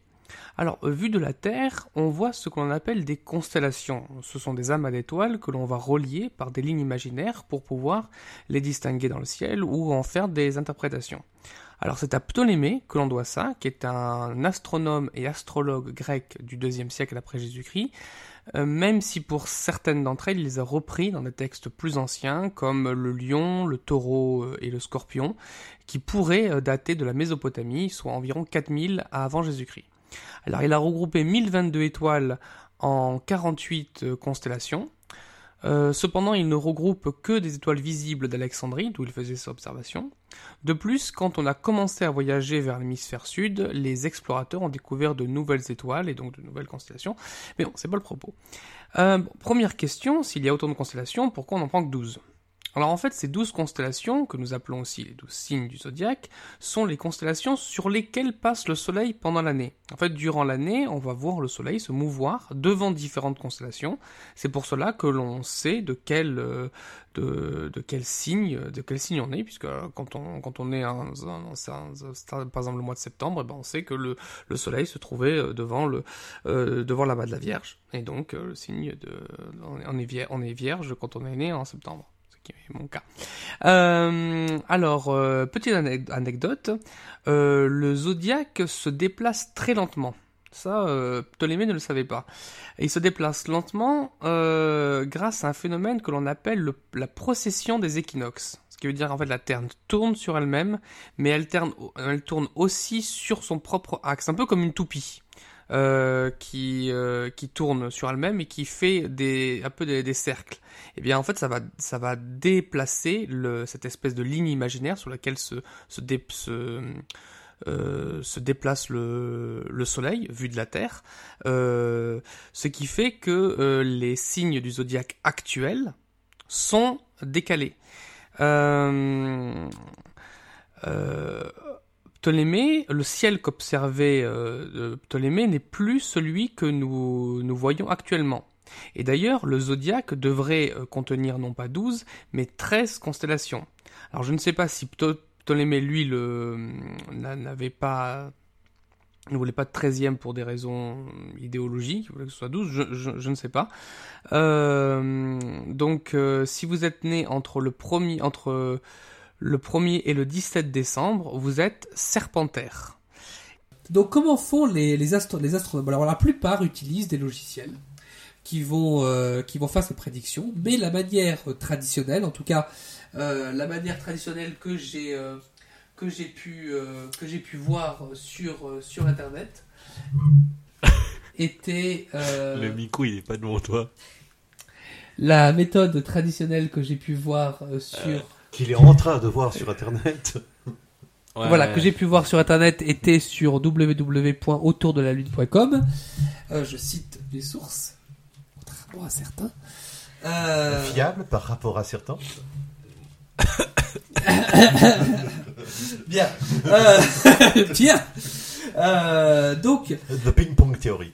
euh, comment les euh, comment les astronomes vont faire pour euh, Les astrologues. Non, pardon, les astrologues vont faire Euh, pour voilà quelle est la différence entre science et une Euh, pseudo-science. oui, voilà. Tin, tin. Euh, comment les astrologues vont faire pour euh, pour faire une, une prédiction? Alors la plupart utilisent euh, utilisent des logiciels, euh, mais la méthode euh, traditionnelle euh, convient à faire. euh, euh, on va prendre le, le, si- le- le- un signe astrologique, c'est-à-dire un- l'amas d'étoiles, l'amas de la Vierge, et on va, on, va, on va essayer de voir quelle planète du système solaire se trouve devant le tel tel jour. Ça peut être Mars, ça peut être Vénus. Est-ce que ça a un rapport avec, un, avec les histoires d'éléments, euh, genre euh, terre, feu, eau, Euh, air, tagada de certains, certains, le, certains astrologues le font parce que j'ai oublié de dire qu'il existe autant de méthodes d'astrologie que ce qu'il existe de d'astrologues. De, ouais, de, De quoi de- De. J'allais clients, je disais oui. d'astrologue. Certaines méthodes euh, que- ont quelques euh, décennies à peine, mais celle que je dé- te décris, en tout cas sur euh, autour de la autour de la lune.com, est euh, décrite comme la méthode la plus ancienne, mais la plus traditionnelle, on va dire entre guillemets traditionnelle. Euh, donc consiste à prendre l'astre, enfin le, la planète du système solaire qui se trouve devant le signe ou à proximité euh, du signe voulu, et avec ceci, on va essayer de déterminer des formes. Ça peut être des carrés, des triangles, on va faire des lignes imaginaires. Et euh, tels, euh, que les carrés ont une signification, les triangles ont une signification, les losanges ont une signification, et c'est avec ceci qu'on va faire des, euh, des, des prédictions. Euh, alors évidemment, ça c'est très interprétatif parce que ce n'est, euh, on va pas avoir euh, un carré parfait entre Mars et la main de la Vierge. On va, c'est l'astrologue qui va faire sa propre interprétation. Les, les interprétations, je, je ne sais pas, euh, je vais pas dire de bêtises, mais je ne sais pas euh, de euh, qui euh, les a déterminés et si ils sont, s'ils n'ont, s'il existe plusieurs interprétations du carré, du triangle, etc. Et c'est en fonction des, des positions que l'on va déterminer les, que l'astrologue va déterminer des prédictions. Alors, à ceci, il y a une étude que j'ai trouvée très intéressante, qui date de 2002, de, Patrick euh, Peretti-Walter, qui est euh, chercheur au laboratoire de sociologie quantitative de l'INSEE, qui, dans une étude euh, qui visait à, à s'interroger sur la fonction sociale de l'horoscope, avait trouvé que dans le découpage de, de l'horoscope, on constatait que, entre guillemets, les idées fulgurantes, ça veut dire les prédictions de « Oh, vous allez avoir une idée fulgurante », eh bien, c'était plutôt le lundi et le mardi. La plupart des opportunités, entre guillemets, surgissent le mardi et le jeudi. Les soucis se concentrent en début et fin de semaine, alors que les conseils de cœur et de couple sont plutôt pour le week-end. Donc, euh, il, avait, il avait trouvé euh, ceci, ce qui pourrait être euh, assez assez non scientifique, ça veut dire que les astrologues, ben, tout simplement, essaieraient de coller le plus possible avec la vie des gens. C'est-à-dire, ils savent très bien que bah, si tu es euh, si tu es en couple, il y a plus de chances que tu vas faire des choses avec ta femme le week-end plutôt que quand tu travailles pendant la semaine. Euh, que les soucis vont plutôt arriver en, en, début de semaine euh, parce que tu as plus de chances qu'il t'arrive quelque chose durant la semaine au travail plutôt qu'en fin de semaine là où tu vas être bah, dans tes jours fériés. Donc cette étude visait un petit peu à démonter un petit peu l'astrologie. Donc effectivement l'astrologie n'est pas une, une science. Visez pas, mais euh, c'est ce qui a été trouvé en fait. C'est ce qui a été trouvé. C'est ce qui a fait qu'elle démonte. euh, Ouais. Alors, Parce que je, ça, dans ce cas-là, ça voudrait dire si, elle si ça visait à démonter la- la- la- l'astrologie, ça voudrait dire qu'on peut vraiment le remettre en question ce, cet article de recherche, puisque à la base il est biaisé vu qu'il était. Mais là, c'est pas le cas, je suppose. À la base, à la base non, j'ai pas l'étude devant devant les yeux, mais euh, alors c'est vrai qu'il n'y a pas de biais, mais le champ de recherche a été euh, volontairement euh, circonscrit à une population françaises de journaux, euh, qui, sur, sur- sur des journaux français, et non pas qui ont reçu des prédictions via leur astrologue. Et ça peut aussi influencer les résultats de leur recherche. Non mais continue. hein. Euh, bah, euh, concernant concernant l'astrologie, euh, bah, c'était euh, c'était ce que ce que ce que j'avais euh, ce que j'avais à, à dire. Euh, pour pour vérifier la véracité d'un d'un horoscope, il suffit simplement de comparer plusieurs horoscopes pour se rendre compte que certaines indications sont contradictoires et cela même sur les euh, les, euh, les prédictions les qui sont les astrologues qui sont censés être les plus réputés. Il y aura toujours des, divergences, des divergences majeures voire contradictoires entre des horoscopes différents. C'est pour ça que l'horoscope, même s'il même s'il utilise quelque chose qui est fondamentalement scientifique, qui est l'astronomie, n'est en rien une science. C'est une pseudo-science. C'est même pas, je, je pense même pas qu'on pourrait dire pseu- pseudo-science. C'est plutôt quelque chose un peu comme l'alchimie, qui est plutôt un ancêtre de, de science. Euh, non, parce que je ne vois pas comment on pourrait prédire le comportement euh, humain par rapport aux astres. D'ailleurs, il y a une, euh, une pseudo-science humoristique qui est née de, de ce genre de délire, c'est la jumbologie. La, la jumbologie, c'est l'étude du nombre de- de- d'aéroplanes circulant au-dessus du ciel quand on est. Et ça peut provoquer des résultats. Effectivement, J'ai dire- envie de voir les résultats. Mais en tout cas, c'est beaucoup plus proche que les cours célestes, donc ça devrait avoir beaucoup plus d'influence.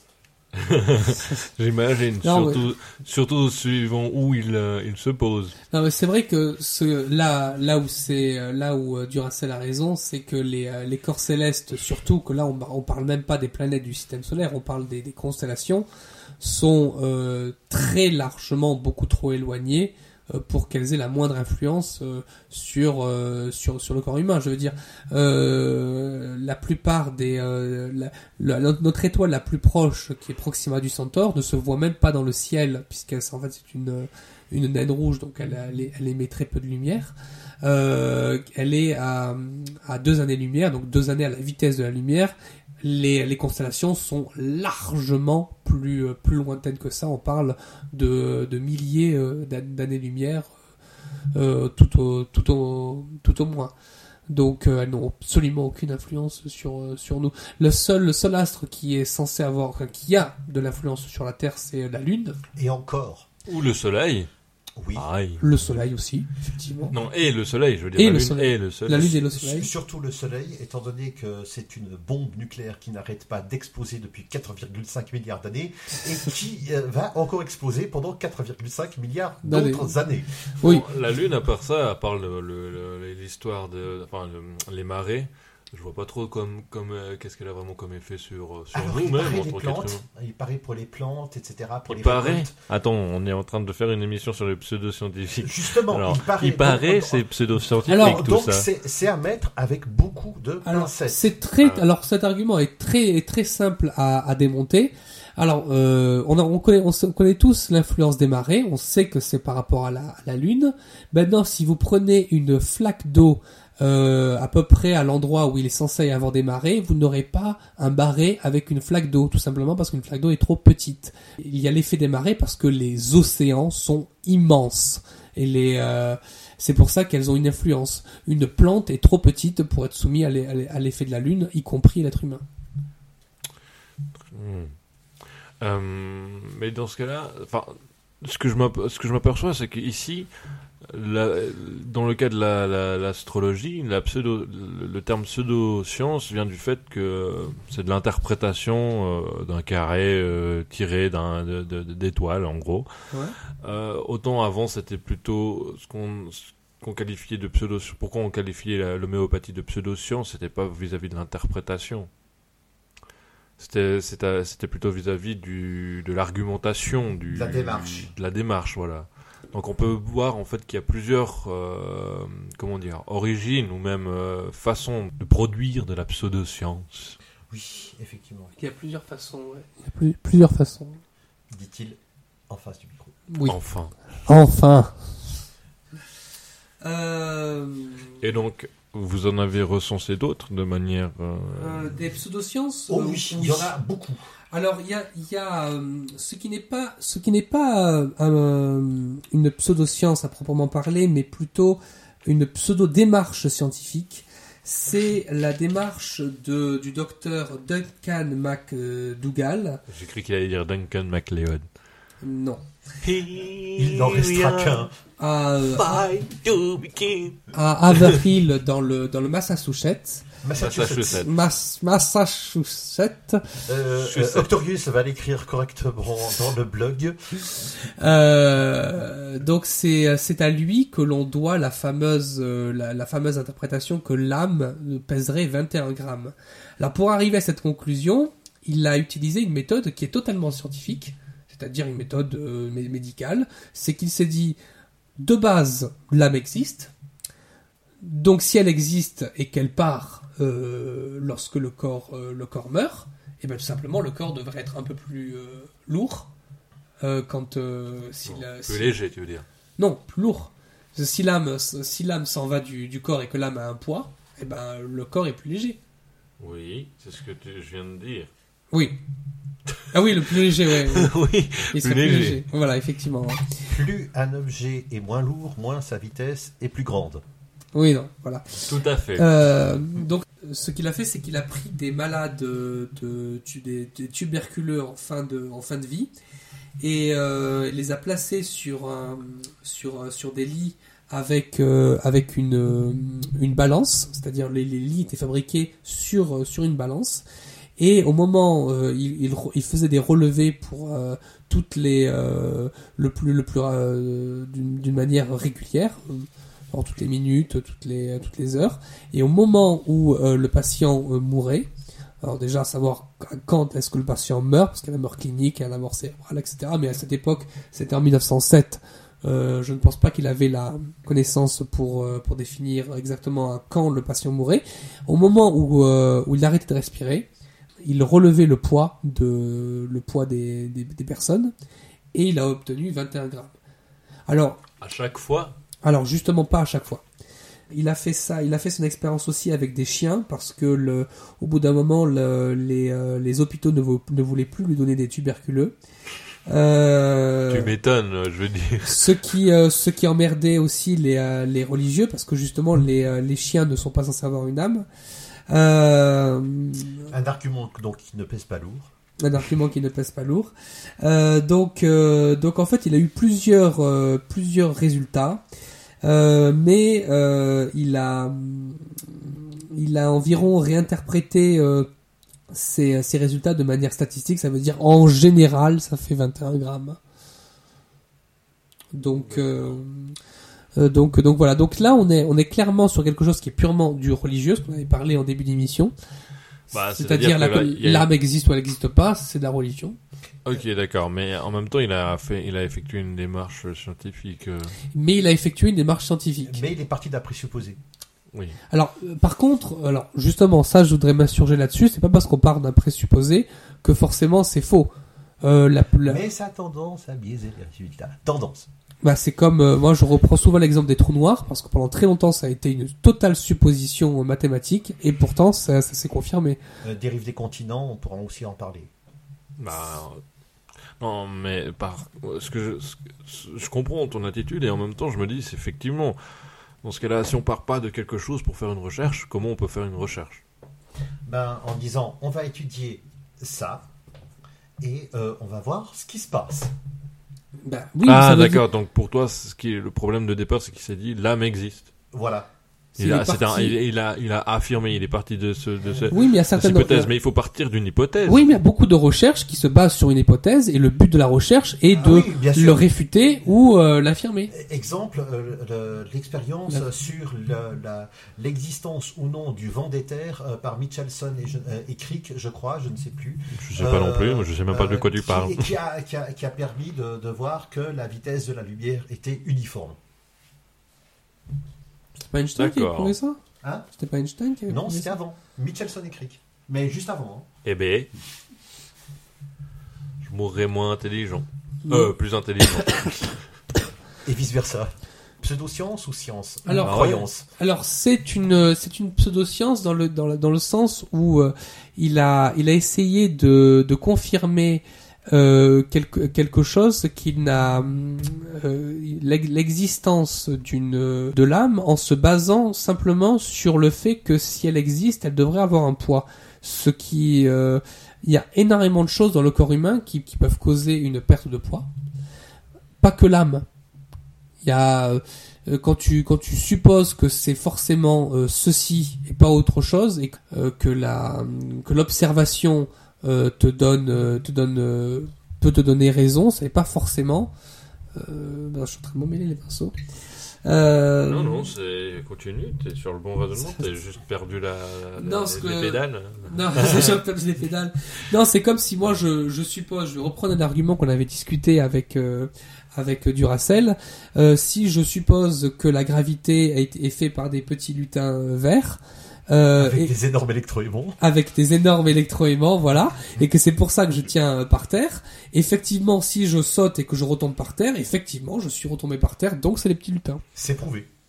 Euh, mais tu vois pas les petits lutins Bah non, justement, c'est leur, propriété. Parce que justement, si donc- tu attribues une propriété, Ah, deux secondes. Ah, Donc c'est ça que tu veux dire par rapport à, à l'âme, c'est-à-dire qu'en fait, euh, il est parti d'un phénomène que, que qui, qui qui est pas, qui sait pas que c'est un pro, un, un- on peut pas, c'est pas qu'on peut pas le prouver. Bon, en tout cas pour l'instant, on peut pas le prouver, mais ouais, ça, peut-être qu'un jour on pourra le prouver.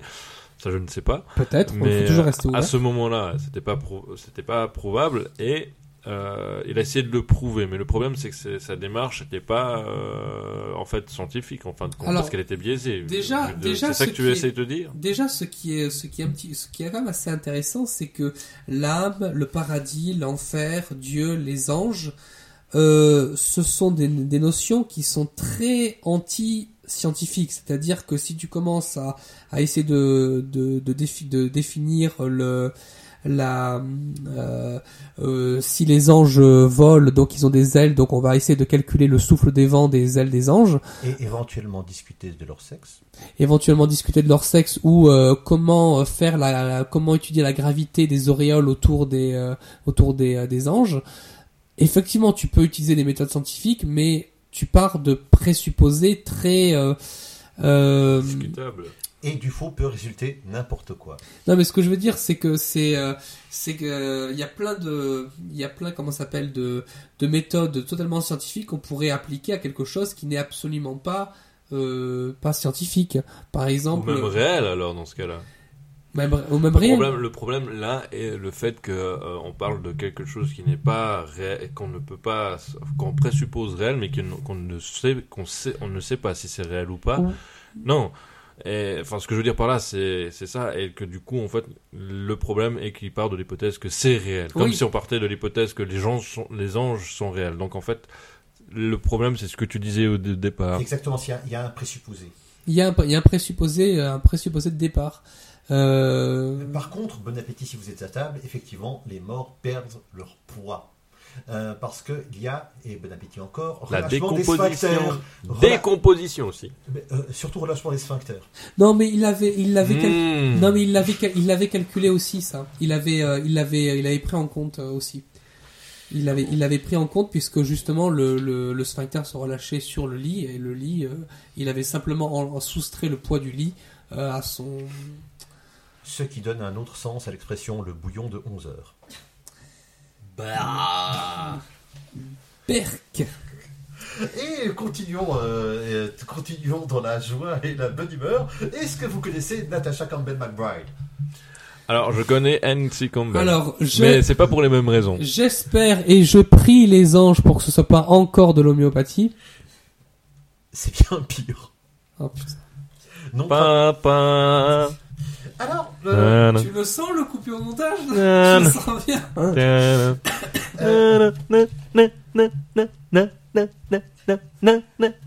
Non. Il suffit.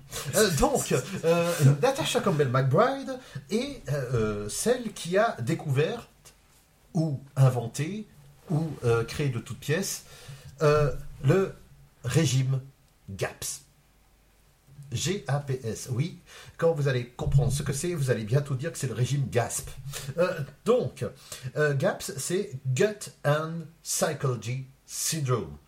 Euh, donc, que le- la psychologie, les malaises psychiques, entre autres, viennent de l'estomac. Euh, et donc, il faut travailler sur la flore intestinale.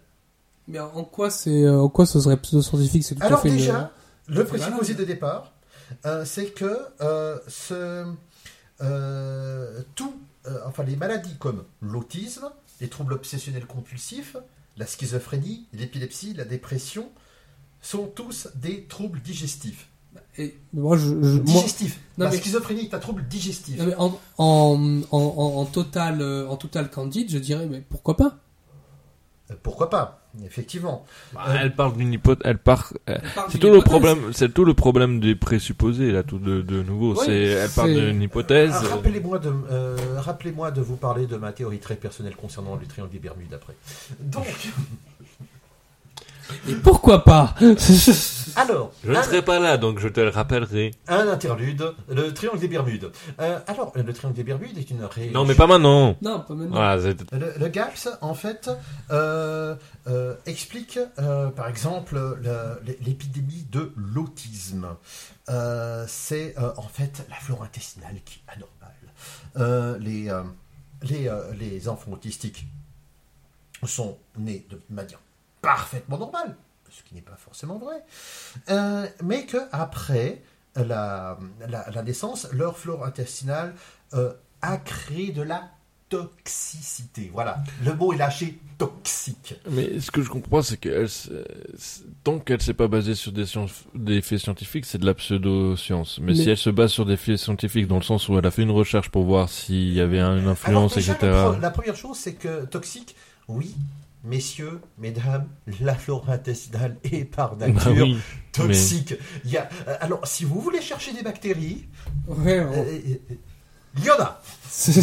il y en a. Il y a aussi euh, une autre substance qui est là, il y en a aussi.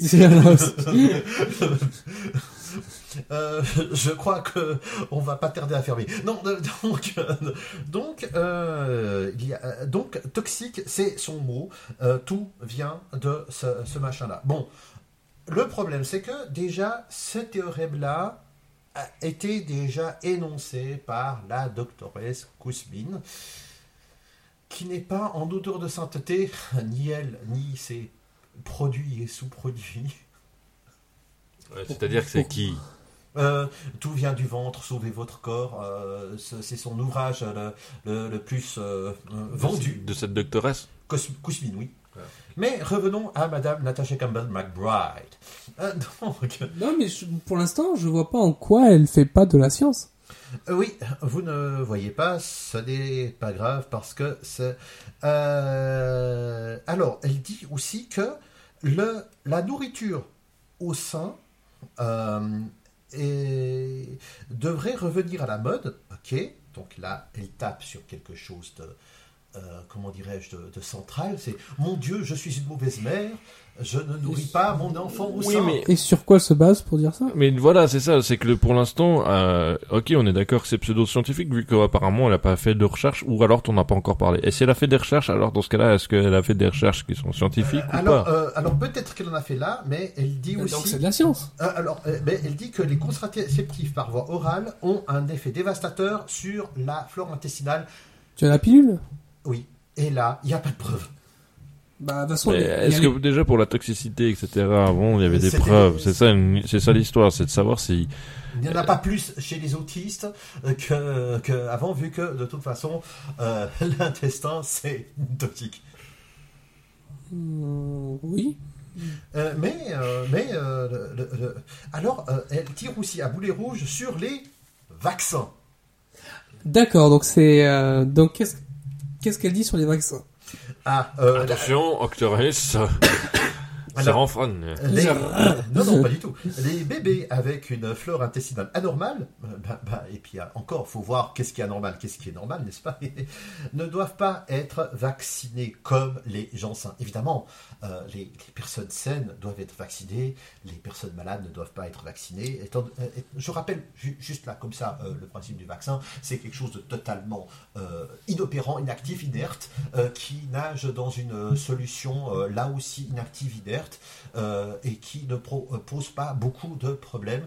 Le, euh, le problème, c'est que euh, on a lié le vaccin avec l'autisme parce que bizarrement, les premiers vaccins se font à peu près à une période de 2-3 ans chez le, chez le nourrisson, chez le bébé, et que les premiers symptômes d'autisme apparaissent là, mais on peut parler d'effet cigogne. Ça, ça veut dire que... Non, mais attends, ce que tu veux dire, c'est que pour elle, elle considère que les vaccins euh, donnent, euh, conféraient l'autisme. Euh, c'est pas la première qui dit ça, là encore, euh, si, si seulement elle avait inventé la poudre. Mais en ce qui concerne les vaccins, euh, juste, euh, c'est pas inerte, c'est de la, c'est une mal, c'est, c'est, c'est, c'est, c'est un virus qui est, qui est contenu dans un, qui- qui affaiblit aussi, oui. oui, qui affaiblit. Mais je veux dire, c'est pas, c'est pas quelque chose d'inoffensif. Si, par exemple on est immunodéprimé ou supprimé carrément, euh, c'est mortel. Juste rappeler quand même. Oui. Donc ce que je, ce que je veux dire, Tu es où immuno- je veux- immunodéficient. C'est comme ça qu'on dit les deux, ouais, supprimé, déprimé, déficient, bref.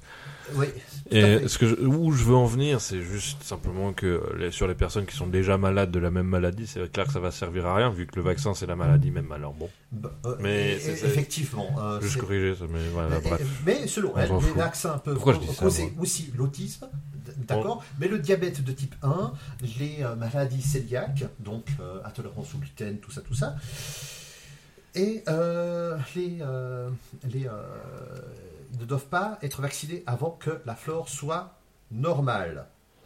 Donc en fait, le problème dans sa, dans cette théorie-là, enfin dans ce, Déjà- dé- déjà c'est- là, c'est- le terme de normalité de la flore. Donc elle n'arrive pas à définir ce qui est une flore normale de, de l'intestin Oui, et une flore intoxiquée. Mais le meilleur est- reste à venir. Enfin, en tout cas, de, de, de pour l'instant.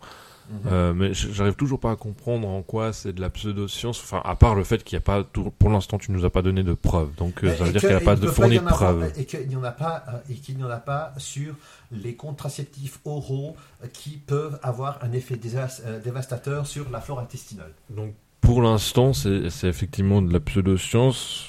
Oui. Euh, alors, ce n'est pas si grave. On dirait. Si on, pa- si, si on part que de là. Mais euh, le problème, c'est le régime.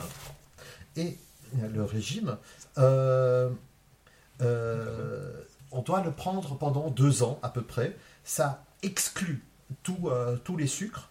Euh, Ça, euh, ça, ça enlève tout ce qui est patates, riz, pâtes, pain, euh, farine euh, euh, et euh, euh, le sucre dans, dans toute forme autre que les fruits. Ils se nourrissent comment alors? Eh ben, voilà. C'est pas très sain. Enfin, ça a pas l'air sain. hein. Enfin, avec nos connaissances actuelles, en tout Alors, cas, ça il a y, pas l'air il sain. y a sept étapes. Sept. D'abord, il faut aller euh, vers des nourritures qui sont facilement digestes.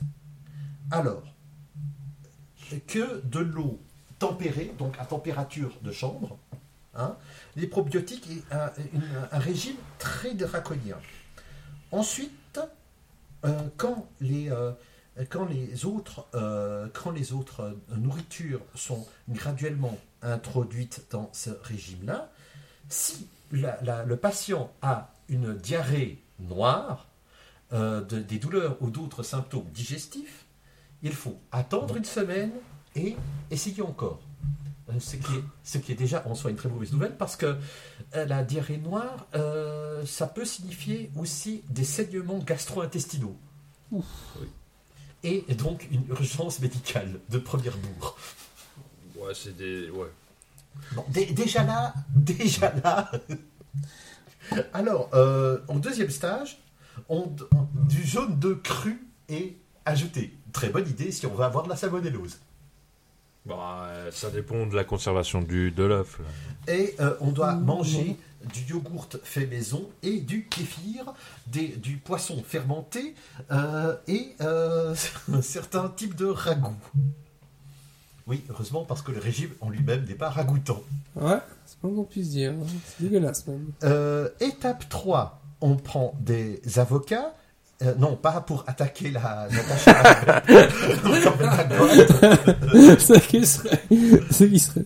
Ce qui serait pas mal. Ouais, c'est raisonnable. Euh, euh, oui, oui. Et euh, des euh, pancakes faits de beurre, de, euh, et, et d'œufs, et encore euh, d'une autre matière que je n'arrive pas à traduire en flux tendu, mais c'est pas grave, on fera ça en montant. C'est- Ça s'appelle squash, et malheureusement, c'est pas du sport, c'est, il paraît que c'est un aliment.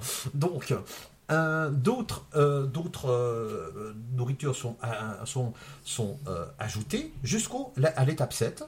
Euh, et là, là, là on peut.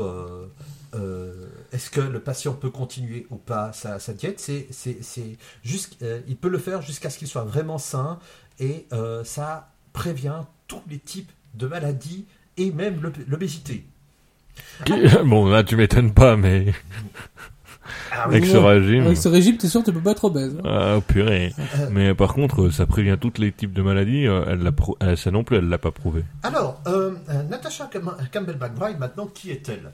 Oui. C'est une nana, euh, c'est une femme, c'est une chercheuse, euh, qui, a, euh, un, un- qui est docteur en médecine. Ce qui est bien. Ah bah, si elle est docteur en médecine, elle est forcément scientifique. Oui. Euh, Dans une université Dans non. une, euh, dans- dans une euh, Enfin, dans- c'est pas parce que t'es t'as un docteur en quoi que ce soit que ça veut dire que t'es un- t'es quelqu'un de très scientifique, enfin, de, un Dans scientifique. une université, c'est bien. En Russie, ce qui est moins bien. Euh, Dans une, euh, dans une Pourquoi région... ce serait moins bien en Russie? Euh, dans une région où obtenir un diplôme, euh, paraîtrait-il, est relativement facile si on aligne les billets de banque? Bon, bref, mais on n'est pas là pour se dis- discréditer si elle a eu son doctorat Non, euh, dans une clair. pochette surprise ou pas. Mais c'est... Là, c'est juste pour, là, c'est juste pour le dire, Octorius, attends, euh, juste du Racel. C'est juste que euh, c'est pas parce qu'elle a une, c'est une doctoresse que ça veut dire qu'elle est scientifique, dans le sens où si elle suit pas les méthodes scientifiques, elle n'est pas scientifique. Oui, mais ça veut de dire plus, qu'elle les est... maladies qu'elle est, censée soigner, euh, ce n'est pas de son champ de recherche. Elle est neurologue et neurochirurgienne. Mais elle fait ça dans, dans, dans, le, dans le cadre de son... De son Ça a été fait quand Euh, tout, Déjà, réce- mais- tout mais- récemment. Euh, Hmm. Il y a quelques, quelques années, 2011, euh, 2010-2011. Euh, Ah, donc, je veux dire, sa théorie, elle est récente? Oui, Bah, on n'a pas encore... euh, c'est peut-être... Merde, je croyais que c'était genre 1907, sa théorie. Bah oui, mais ça veut dire... 2010 Ouais. Bordel, non mais ça veut dire... Bon, alors mais c'est sur- après... surtout, ça veut dire qu'on n'a pas le recul pour savoir si c'est faux. après, euh, on a, genre, on n'a pas le recul pour savoir si c'est faux. Attends, après, attends, après, on a, ah, on a non, mais, suffisamment de sens ju- juste pratique. après, on peut encore remettre en question parce que son, ça, ça fait partie encore de son, ça peut encore faire partie de son champ vu que le, il y a aussi un système euh, Tout nerveux Tout, dé- tout au dépend niveau si de, elle... de euh, l'intestin. Je crois que c'est de l'estomac intestin. Donc, on peut encore euh, relativiser. Mais là, ce qui pose problème, c'est plutôt le fait qu'elle, a- que pour l'instant, tu nous as pas parlé de preuves et donc du coup, elle a, elle, si on se base sur ce que tu nous dis, elle a pas fourni de preuves. Et, et en plus, en plus c'est Non vraiment. mais t'as entendu, elle a pas fourni de elle n'a pas fourni de preuves euh, en, en se basant sur des témoignages. euh, et un témoignage, comme tout le monde le sait, malheureusement, n'est pas une preuve. Non. Enfin, Euh, et en plus, le nombre de symptômes différents euh, que ce régime est censé, euh, que ce régime est censé euh, améliorer, euh, guérir, euh, c'est euh, donc mal au ventre, comportement agressif, cystite, épilepsie, euh, problème cardiaque, migraine, psychose, euh, mémoire euh, lacunaire et encore 74 autres problèmes. Euh, ce que je me pose comme question là, c'est du coup, pour l'instant, vu que ça date, c'est très récent cette théorie. euh, du coup, en fait, pour l'instant, on- peut pas dire si c'est de la science ou de la pseudo-science. Elle a pas fourni de preuves, mais en même temps, les preuves sont en train de Je pense qu'elle est en train de Elle est chercher en train de faire la recherche. Pour l'instant, on n'a pas les résultats, donc on ne sait pas exactement ce que ça donne. Ce qu'on peut, on peut se, po- on peut se positionner en tant que pseudo-scientifique Ouais, parce Euh, est, ou pseudo-expert, parce que voilà, mais euh, je veux dire, par rapport aux autres, euh, par rapport aux autres, euh, la- la- la- l'astrologie, euh, l'homéopathie, etc. Mais là, le problème, c'est que, tu vois, c'est aussi, une- je pense que ça, ça soulève un autre problème de- des pseudosciences, c'est que souvent, comme tu disais tout à l'heure, les pseudosciences, c'est des fois les, les sciences, de, les proto-sciences d'avant. Par exemple, l'alchimie et la chimie. Euh, du coup, là, est-ce que ça, c'est, c'est, c'est, c'est- ça serait équivalent à ça? C'est-à-dire qu'en fait, c'est un tas de, c'est tu, elle tape dans le vide d'un inconnu sans, sans savoir exactement Ah ce que non, c'est, jusqu'à trouver pas- un truc. tu tape pas du tout dans l'inconnu. Euh, ces, euh, ces, euh, ces traitements, ces, ces régimes probiotiques, ces livres, ces DVD sont vendus très cher. Oui, mais de. Elle ne tape pas pas dans si le elle vide.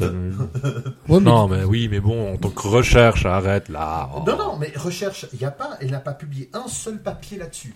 Non, mais le truc, c'est que pour, ça peut effectivement être une espèce, en, une énième arnaque au, euh, au régime, mais euh, c'est, euh, mais pour l'instant, c'est trop, trop récent pour qu'on puisse vraiment savoir si Euh, c'est. oui, mais euh, quand même, euh, si on part d'un point de vue purement objectif, un régime qui est capable de combattre 80 maladies différentes, euh, très différentes les unes des autres déjà, euh, euh, s'il y avait un remède pour guérir de la schizophrénie, je t'assure qu'on serait les premiers au courant euh, en Suisse, étant donné la population qu'il y a de, de, de, ma- de, de- de malades de psy. Effectivement.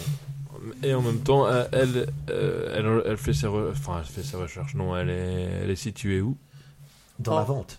Non, Non, pas en Russie. En Russie, Non, non, non, non, non, pas du tout. Elle a fait son, son, son, son papier euh, de médecin neurochirurgie, neuroscien, euh, enfin neurochirurgie en Russie. Par contre, là, elle est aux États-Unis euh, et puis c'est vendu, ces produits sont vendus euh, par Mercola qui se traîne une casserole de réputation euh, comme, euh, comme ven- vendeur de, de produits pseudo-pharmaceutiques.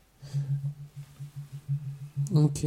Donc, nous n'avons pas de preuves, mais nous, a- nous avons un faisceau de présomption qui est très lourd. C'est vrai qu'il y a énormément de. Là, par contre, là où je rejoins Duracell, c'est qu'il y a énormément de, de sociétés, notamment sur les euh, sur les régimes, sur le bien-être et sur la santé, euh, fait par des par des sociétés. Il y en a une myriade de sociétés euh, où on euh, qui vont qui vont parler euh, d'énergie, de de- d'ondes positives, de de de, de, corps de, de corps sains qui qui préviennent les maladies d'avant et qui effectivement ce sont des entreprises qui, qui ont, comme disait Duracell, des casseroles de, de mauvaise réputation de, de ps- pseudo-médicales. Alors, euh, euh, et puis, euh, mais non seulement elle avance ça comme hypothèse, mais elle avance aussi des hypothèses absolument criminelles, euh, comme euh, Que, que tu juges criminel. euh, que, euh, que d'autres pourraient juger criminelles, même toi. Par exemple, Je- je- je- je- Euh, euh, euh, manger des, des- des médicaments riches en cholestérol est essentiel pour produire assez de vitamine D. Ça dépend quel cholestérol. Euh, ok. Euh, ah. euh, Bah la- oui, parce que tu sais qu'il y a plusieurs types de cholestérol, etc. Après, Oui, les vitamines le- D, là, LDL, HDL, ça peut être triglycérides. Bah oui, mais... Bah, bien, sûr. Mais euh, donc, la, la déficience en vitamine D, selon elle, cause le cancer, le diabète, les, le, le malaise cardiaque, les, les, les maux de tête, les maladies auto-immunes, l'obésité. elle l'affirme ou elle émet des hypothèses? Elle l'affirme Parce que pour l'instant, c'est que des hypothèses. euh, Elle je veux l'affirme. dire. dans son livre. Euh, que de toute façon, pour pouvoir discuter avec elle euh, ou avec euh, d'autres gens, euh, gens euh, qui euh, pratiquent ce régime, que tu dois avoir lu avant de discuter de, euh, de, euh, de, de ça. Et, euh, Ça veut dire que chaque euh, interlocuteur est un client. oui, exactement, c'est ce qu'on appelle le marketing, marketing viral. Ouais. Et oui, euh, il y a quelque chose de viral euh, là, dans, dans, dans, ce, dans, dans cette médecine-là, c'est le marketing. Hélas. Je dirais, euh, peut-être les pseudo. Un des aspects des pseudosciences, en tout cas actuel, c'est le côté justement marketing et c'est-à-dire plutôt financier plutôt que bénéfique. ça, c'est pas dans une optique de bénéfique à l'humanité, c'est plutôt dans une optique financière d'argent. Et de pour pouvoir se faire l'argent. Oui, euh, Peut-être ça c'est un des points communs à- à- aux, aux pseudosciences actuelles. Oui, euh, mais euh, parfois certaines sciences, euh, certaines sciences, certaines- parfois certaines sciences sont exactement la même chose. Par exemple, il suffit de- de- de- d'entendre l'opinion commune des gens de la rue sur les pharma. Ils sont toujours prêts à arnaquer le client en proposant des médicaments hyper chers. Mhm. Après, Euh, et, et- et pourtant, euh, la, la pharmaceutique, c'est une science. Et pas une pseudoscience. Ouais. Euh, L'industrie agroalimentaire aussi, c'est une science, c'est pas une pseudoscience. Alors, euh, donc, euh, voilà. Euh, maintenant, je passe euh, la parole. euh, et puis, juste avant, je vous conseille le- de lire l'entrée de l'Encyclopedia of America- American Loons sur Natasha Campbell McBride, absolument croustillant. Loons, c'est quoi? C'est les, les, les, les foldingues. Comme disaient les Monty Python, spot the loony. Donc, hum, avant de se quitter, a, hum, je voudrais évoquer euh, quelque chose qui va peut-être vous faire, euh, vous faire bondir, en tout cas qui moi me fait bondir, euh, qui rejoint parfaitement, qui est un total pseudoscience, euh, qui rejoint la science et la religion, c'est la scientologie. Alors, dans la scientologie, ça y est, il a bondi. euh, sur Ouais. la scientologie, on a plusieurs pseudosciences les unes dans les autres. Donc, on va euh, mentionner les engrammes. Non mais, On va mentionner euh, mais- aussi euh, non, mais- la non, mais- de- du Racel, du détoxification. Racel, laisse-le finir, laisse finir Octorius. Et on va définir encore d'autres choses. Mais oui, euh, la scientologie euh, se, euh, se, se compose de plusieurs pseudosciences. Oui, euh, bah, ju- justement, ce que je voulais dire, c'est que la, la scientologie, euh, La dianétique, donc. Oui, voilà, mais c'est que des, c'est très, euh, basé sur le vocabulaire de la science. Il y a une fois, j'avais passé un test de personnalité où les mecs commençaient à me sortir des espèces de trucs euh, avec des mots euh, très très scientifiques euh, pour quelque chose qui était complètement, Oui. j'allais dire bullshit, mais euh, De la merde Si c'est bullshité, c'est bullshité, hein. mais euh, De la merde en barre mais euh, mais voilà c'est euh, c'est ça c'est là où c'est euh, où euh, la pseudoscience je pense que la, la scientologie c'est pour ça que je vais la garder pour la fin euh, je pense que c'est l'apothéose de la pseudoscience c'est totalement le lien entre la religion qu'on avait définie au début comme quelque chose qui euh, s'éloigne plutôt de la science et la science qui est plutôt quelque chose de la rigueur scientifique euh, la, la, la, euh, qui rejoint aussi l'arnaque parce que c'est totalement euh, c'est une arnaque bien pire que celle de de ta de ta demoiselle De NC Natasha Campbell. Campbell McBri- de McBride. NG, voilà parce que c'est un embrigadement euh, un embrigadement euh, total Ah, en fait, ça relève euh, des sectes. non mais c'est c'est Simplement. c'est pas que ça relève Sauf que, secte. sauf que une secte n'est pas autant une. euh, non, mais fais pas poursuivre mon raisonnement, vu que je, je vais me faire attaquer. Ah, vas-y. bon on s'en fout de toute façon et, euh, pour le peu de- d'auditeurs d'auditeurs qu'on va avoir Euh, c'est une usine d'extorsion organisée. Et puis euh, aussi, je voulais, savoir- je voulais simplement dire qu'on avait le droit de parfaitement de dire ce qu'on voulait sur la, sur la scientologie. Jusqu'à ce qu'on se fasse descendre. J'ai même pas envie de répondre là-dessus. De toute manière, la scientologie, on- on- on- la plupart des gens savent ce que c'est, plus ou moins. À, à la base, les gens ressentent que c'est une arnaque. Après, quand Non, mais ce que je veux on, dire, les, on les approche, ils nous remettent, Non, mais ce que je veux dire, c'est pas. ils nous remettent en C'est question, pas etc. l'idée, c'est pas simplement de démonter la scientologie parce que c'est une secte, mais c'est le ça, c'est le c'est le fait d'ex- d'expliquer euh, que c'est euh, que c'est la l'apothéose de la pseudoscience. Alors, dé- déjà, il faut ça, euh, souligner que déjà, Ron Hubbard euh, était un auteur de science-fiction. On lui doit Mission Terre, Oui, mais il faut euh, Ron Hubbard, c'est le fondateur de la scientologie. justement. Euh, quand tu fais des tests, quand ils te font passer les tests de personnalité, déjà les, pers- les tests de personnalité, c'est à la base quelque chose de scientifique. On, ils ont des, euh, des instruments qui sont, qui sont des machines. Ils ont là pour te, pour te donner ton espèce de niveau de, de tétan. C'est ça qui. euh, Exactement, et après, on devient un tétan d'élite. Téton. Oui. C'est juste trop, trop fallacieux. Ah ouais, si tu remplaces le A par le O, par le O, ton niveau de téton. Je suis désolé, mais moi, ça me fait fortement penser à ça. Non, mais parce que vous savez qu'à l'époque, l'univers était dirigé par le démoniaque Xenu, empereur de la Confédération des planètes, qui extermina de nombreux tétans du fait de la surpopulation. Tout à fait. C'est le texte fondateur de la scientologie. Oui. Et il aurait pu mettre Cthulhu à la place de. Et on, euh, on y aurait cru. Mais Oui. voilà, ils ont pas choisi et ils ont mal, ils ont mal marché. Toulouse for president, Yeah dude. Toulouse needs you. Voilà. Why choose the lesser evil? Non mais euh, non mais voilà, c'est euh, c'est je trouve que la scientologie est, est pas- religion qui va prendre tous les codes de la science. Moi, pour moi, c'est plutôt l'antithèse de, de, de, la, de la science et de Ah la non, justement, croyance. c'est pas de l'antithèse parce qu'ils se, ils se ils prennent euh, tous les euh, euh, les Mais est-ce qu'ils y croient vraiment eux-mêmes? Les gens qui sont à l'intérieur, certaines personnes, les nouveaux, etc., oui, ils y en croient. y y Mais ceux, mais les grands pontes, franchement, s'ils y croient, euh, ben, ben merde pour eux. hein. Je crois qu'ils ont, ils se sont loupés à un certain jet de san, mais bon. C'est ça. je. Euh, mais s'ils y croient pas, enfin personnellement, je pense qu'ils y croient pas, et puis euh, simplement, euh, c'est une antithèse parce que simplement, euh, c'est pas ça se fait passer pour de la, de la science, mais c'est pas de la science, et au contraire, c'est même le contraire de la science, puisque ça recherche pas vraiment, ça recherche peut-être que le seul but, c'est de l'argent.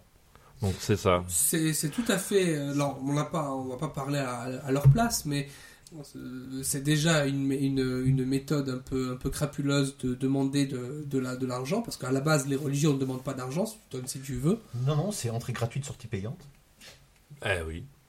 Bon, en même temps, j'ai j'ai envie de dire, ça peut, on peut remettre ça en question en, se re- en regardant l'histoire des religions, mais bon, c'est pas le Euh, moment. que, que, que ça, que ça aille de, C'est pas le moment. l'église catholique romaine jusqu'au Boy Scout. Mais oui, exactement. Bon, bref. Comme elle fait là, elle baille. Tout à fait. Ouais. Non, mais C'est notre, notre seul spectateur bail, je, je préviens. Auditeur aussi. pas Notre auditrice. pour seule auditrice C'est une, c'est- bail. c'est une pré-auditeuse. Donc, euh, j'ai envie de dire, euh, en fait, euh, tout ça, ça se termine un peu en, en autre boudin. hein. Pour, pour dire quoi Donc, Tout est pseudo-science, si c'est pas prouvé scientifiquement. On va, on va, on va conclure gentiment cette, cette émission. Donc, euh, Duracell, Oui. Qu'est-ce que tu as, qu'est-ce que tu as retenu de, de, cette, de cette émission? Est-ce que tu, est-ce que tu penses qu'on a bien défini ce que c'était que la, la science et la pseudoscience? Est-ce que tu as quelque chose à ajouter? Oui, euh, oui, euh, c'est que, en fait, tout euh, pourrait être, si on y regarde bien, si, si effectivement c'est obscurantiste, s'il y a un jargon terrible qui est composé de tout et de n'importe quoi, et de son contraire, et qu'il n'y a pas de preuves vraiment scientifiques, tout peut être considéré comme une pseudoscience. Exemple typique, l'économie actuellement. L'économie est-elle une pseudoscience? Euh, non, diront la plupart des gens qui sont dans les milieux économiques. Euh, oui, diraient quelques chercheurs, parce que, euh, premièrement, on ne peut pas répéter les conditions d'expérience. Deuxièmement, il y a un jargon incompréhensible. Troisièmement, ça n'a pas bougé des masses, des masses, comme la plupart des pseudosciences. Pour moi, pour moi, l'économie, c'est, simplement de la, de la philosophie sur laquelle on a posé des, des, des maths, des, des, maths, des, al- des algorithmes. Bah, euh, personnellement, moi je trouve que l'économie c'est même c'est même pire que ça parce que c'est enfin si c'est de la philosophie alors c'est une philosophie de de de de, de, de crapule. Ah, attention, Et, l'économie, on ne parle pas de la, de la politique en France. On ne parle pas de... Non, non, on ne parle pas. Là là là là on là ne là. parle même pas de la morale qu'il y a dans une science, mais on parle de d'économie comme pseudo-science. Non, mais là, je parlais de l'économie en elle-même. Non, t'as raison, ni effectivement, il faut séparer la morale. ouais. Non, mais l'économie en elle-même n'est ni bon ni mal. hein. C'est simplement des, euh, des, des, des, des maths euh, sur lesquels on a posé de la philosophie, puisque je les- retiendrai la France quand même. Ah, ça a été pire euh, avant. Euh, mais euh, qu'est-ce que je voulais dire? La. Oh putain. Je t'ai perdu ou bien Je me suis perdu tout seul. Bonjour. Euh, euh, ce que je veux dire, c'est que l'économie, c'est pour moi, c'est de la de la philosophie.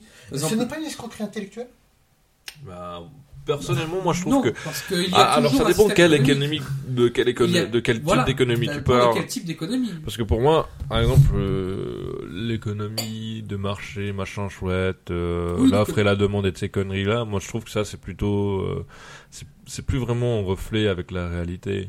Euh, oui, mais la, la réalité, mais euh, le problème, c'est que l'économie est une modélisation et on n'arrive pas à trouver vraiment de prise avec la réalité. Euh, c'est- l'économie qui a provoqué la bulle spéculative hein, qui était à l'origine euh, du, euh, du mini-crack. Non, mais l'économie, type- 2008, tu dis, ou bien oui. 1929 Parce que y a eu, Euh, bah, déjà, Enron, etc. bref. Euh, Déjà la faille d'Enron.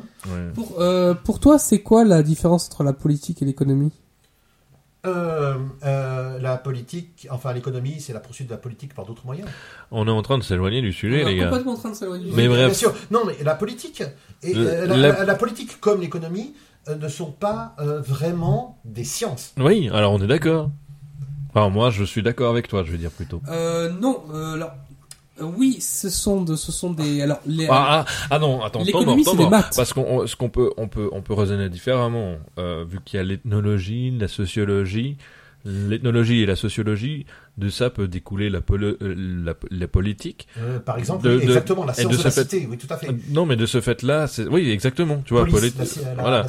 Donc ça peut être une science, mais euh, comment elle est utilisée aujourd'hui? Moi, je dirais que c'est pas vraiment une science parce qu'il y a quand même, tu Non, sais, les études de marché. Si c'est pour l'économie, les études de euh, ah, purée, comment ça s'appelle avec les, les statistiques, les études de statistiques euh, pour la politique, etc.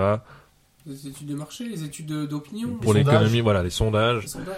et tout ça. Donc on pourrait dire ça pourrait, ça peut être scientifique. Est-ce que ça l'est? Non, mais, euh, en, en quoi Si ça ne l'est pas, en quoi ça ne l'est pas? Non, Et si ça l'est, si ça l'est, en quoi ça l'est? Moi, je, je trouve que ça, je trouve qu'en fait là, on se trouve plus ou moins euh, dans, dans un autre truc qui n'est plus de la pseudo-science parce que c'est pas avec de la croyance. Non, Le c'est- problème de l'économie, c'est qu'elle parle du présupposé euh, que le marché est efficace au sens où il épuise toutes les Non, occasions non. d'échanges mutuellement tu, avantageux. tu confonds l'économie en général et l'économie de marché. Ça, c'est un type d'économie. Ça veut pas dire que l'économie en elle-même est, euh, Négative. est négative ou pseudo- pseudo- pseudo-scientifique.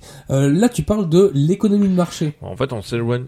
La Est-ce que euh, la question là, c'est plutôt maintenant par rapport à ce que tu viens de dire, c'est est-ce que l'économie c'est de la science ou pas ou est-ce que c'est de la pseudo-science Et ou, est-ce que c'est ou est-ce que c'est encore d'autres choses Pour- Total Et pour moi, général. Total général. Ça veut dire on comprend économie euh, communiste, économie capitaliste, économie. Moi, je euh, le mets, je, euh, moi, je le mets plutôt dans, dans quelque chose.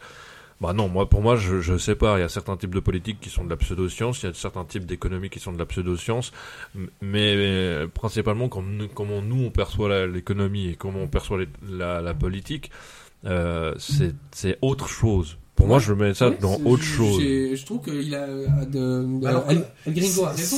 Alors, c'est- Enfin, alors, ok, c'est pas de la science. je sais pas. Ok, c'est pas de la philosophie. Ok, c'est quoi? C'est ben, pas de la croyance non plus. C'est un amalgame C'est un, de. ama- c'est un amalgame, c'est un amalgame de plusieurs, de plusieurs choses. C'est un, c'est un. C'est un peu comme la scientologie, c'est un amalgame de plusieurs choses, tu vois. La politique. un petit et peu, ouais, non, mais on pourrait dire ça. Ouais, c'est un amalgame de, de, de plusieurs choses. C'est un amalgame de philosophie, c'est un amalgame de mathématiques, puisque l'économie pure, c'est uniquement des maths.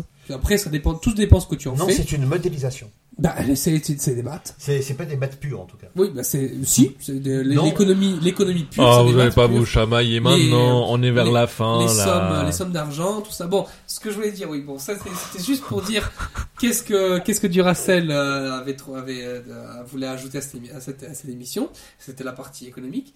Euh, euh, toi, euh, El Gringo, euh, quel euh, qu'est-ce que tu retiens de cette émission et qu'est-ce que tu voudrais ajouter Euh, moi, j'en retire qu'en fait, c'est, euh, c'est, c'est, c'est, c'est- il y a plusieurs types de pseudosciences déjà. Enfin, il y a plusieurs origines à la pseudoscience. Ensuite, euh, après, la, ce qui est pseudo-scientifique, ça peut être euh, très aussi, ça peut être aussi très, euh, comment dire, subjectif. Parce que comme on a vu avec euh, l'alchimie, ça peut donner l'alchimie, donc qui devient une science. Donc la pseudo-science peut devenir une science dans certains cas particuliers ou pas. Euh, dans d'autres cas. Euh, moi, pour moi, il y a plusieurs il y a vraiment plusieurs types de pseudosciences et en fait, ce qui détermine que une pseudoscience, euh, ouais, deviendra quelque chose de plus sérieux et plus scientifique, ben, c'est justement tout le sérieux qu'on y met, toute la rigueur et la- l'intention qu'il y a derrière. En fin de compte, pour moi, il y a quand même une notion de morale et d'éthique qui est derrière euh, la pseudoscience. C'est-à-dire qu'en fait, suivant lequel, suivant quelle pseudoscience, c'est juste de la, de, un questionnement, une hypothèse. On part d'une hypothèse, mais on, comme on peut pas, euh, ça, on peut pas prouver le contraire de l'hypothèse. On part du fait de l'hypothèse, comme on a vu tout à l'heure l'erreur du fait que euh, la personne peut partir du fait que l'âme existe. Parce qu'il n'y a pas d'autre moyen de pouvoir faire commencer la recherche. Attends, attends. Oui, bien de, sûr, de- bien sûr. de pouvoir commencer la recherche. Mais après, une fois que la recherche est commencée, ça- ce qui va déterminer que c'est pas du charlatanisme, mais que c'est plutôt euh, de la pseudoscience qui se dirige vers de la science, c'est la rigueur et l'intention, donc l'honnêteté que la personne qui est derrière la recherche euh, va mettre. intellectuelle. Voilà, c'est ça. Donc pour moi, la pseudoscience, il y a plusieurs bases et euh, et et- et c'est très complexe. Et y a et, et comme je disais, c'est pour ça que pour moi c'était très individuel parce qu'il y a quand même une personne qui a une idée au tout départ. Et c'est ça qui va Qui qui- et c'est son intention, et c'est son intention qui va faire euh, diriger ça vers de la pseudoscience de type arnaque, Mm. comme on a pu plus ou moins comprendre certains, ou de la pseudoscience de type euh, recherche, et euh, ça va peut-être donner sur quelque chose de nouveau. Ou alors ça donnera le génie dans sa cave qui essayera de prouver pendant 40 ans qu'on peut faire la quad- quadrature du cercle. Voilà. Oui. Aussi. Euh, Vous me posez pas la question à moi? Non, on s'en fout. Ta gueule Vas-y, Bon, parle. tu- ouais, voilà, Ah, on a si compris. gentiment demandé. De toute façon, ça sera coupé au montage. Moi, je porte tout. Générique. Alors, si vous voulez ne pas entendre des propos Doctorius, veuillez couper à partir de maintenant. Voilà. Non, vous nous vous donnerons un, un accès euh, sur le site, euh, Ah, sur ah, le ah, site du podcast euh, spécial avec un bouton pour couper à chaque fois que Octorius parle. Alors, les propos Doctorius commencent maintenant. Alors moi ce que ce que j'ai retenu de cette de cette, cette émission c'est que effectivement on, on était parti dans l'idée que c'était très facile de, de déterminer ce que c'était une pseudoscience parce que forcément c'était pas scientifique on s'est rendu compte que c'était un peu plus compliqué que ça euh, que que que, de- que de, des pseudosciences peut naître de la véritable science comme la, de l'alchimie à la chimie euh, que que certaines pseudosciences ont exactement les mêmes démarches que les que la que les sciences, que, mais les mêmes et les mêmes euh, euh, la même rigueur, mais avec des présupposés. Mais on sait que les présupposés existent aussi dans la, la science dure. Euh, donc c'est assez c'est assez difficile. Je pense que comme El Gringo l'a dit, il y a une notion de de comment dire euh, de bonne utilisation, de mauvaise utilisation, euh, qui est propre à la pseudoscience. C'est-à-dire que le- souvent les pseudosciences, comme l'a démontré, comme l'a montré euh, Duracell euh, avec euh, la, la- le régime de Euh, Le régime GASP. Gasp, Gasp. Gasp, euh, c'est que les, les pseudosciences vont très vite aller vers le, la, la rentabilité, le marketing et le et- Au détriment des personnes qui sont censées soigner. voilà, alors que la science va plutôt être euh, dans le. Même si effectivement il y a aussi du, du marketing et du. euh, quelque chose de très. euh, de, de, euh, il, y a, il y a quand même. euh, euh, les, euh, Un aspect économique. un aspect, il y a, oui, il y a un aspect économique dans le sens, par exemple, les, les, les médicaments génériques qui vont être beaucoup moins chers parce qu'on enlève les, les, les, les frais de recherche Et euh, on refait l'emballage. Et on refait l'emballage. Donc, euh, donc effectivement, je, ce- cette émission, je la trouvais, la trouvais pas mal parce que euh, on s'est rendu compte que bah, c'était pas si facile de déterminer ce que c'était qu'une pseudoscience et que bah, le, le débat euh, reste ouvert. Alors, euh, je voulais dire. Vas-y. Euh, non, d'abord toi et ensuite j'aurai le dernier mot. Bon, si tu veux avoir le dernier mot. Moi, ouais, je- vas-y, vas-y, parle avant que tu partes. J'aimerais juste rajouter euh, une chose. Euh, on n'a pas, vraiment parlé euh, de l'aspect en fait. euh, on n'a pas été bien, enfin comment dire, dans les croyances, par rapport aux croyances et religieux, parce que à la base, l'alchimie, ça vient du, mysticisme, enfin du mysticisme, mais dans le sens positif du terme, dans le sens euh, mystique. C'est-à-dire qu'à la base, c'était la recherche à pierre philosophale, blablabla. Exactement. Donc en gros, c'était en fait une, une, euh, un, un voyage initiatique, l'alchimie à la base. C'est-à-dire on allait, on allait euh, se confronter à, à certaines choses, à, certains, à certaines recherches, et on devait trouver des, des nouveaux. Donc, il y a, bah, dans la science, dans la, dans l'aspect scientifique aujourd'hui, enfin, dans les recherches scientifiques aujourd'hui, il n'y a plus forcément ce côté mystique, etc. C'est ce qui a fait que, de- que l'alchimie est passée à la chimie. Quoi- Quoique euh, la découverte du boson de Higgs, par exemple, a été une quête euh, tout à fait euh, moderne. C'est pas fou. C'est vrai C'est que vrai. c'était euh, c'était une Ouais, une, une totale hypothèse. euh, On pourrait, ouais, ouais.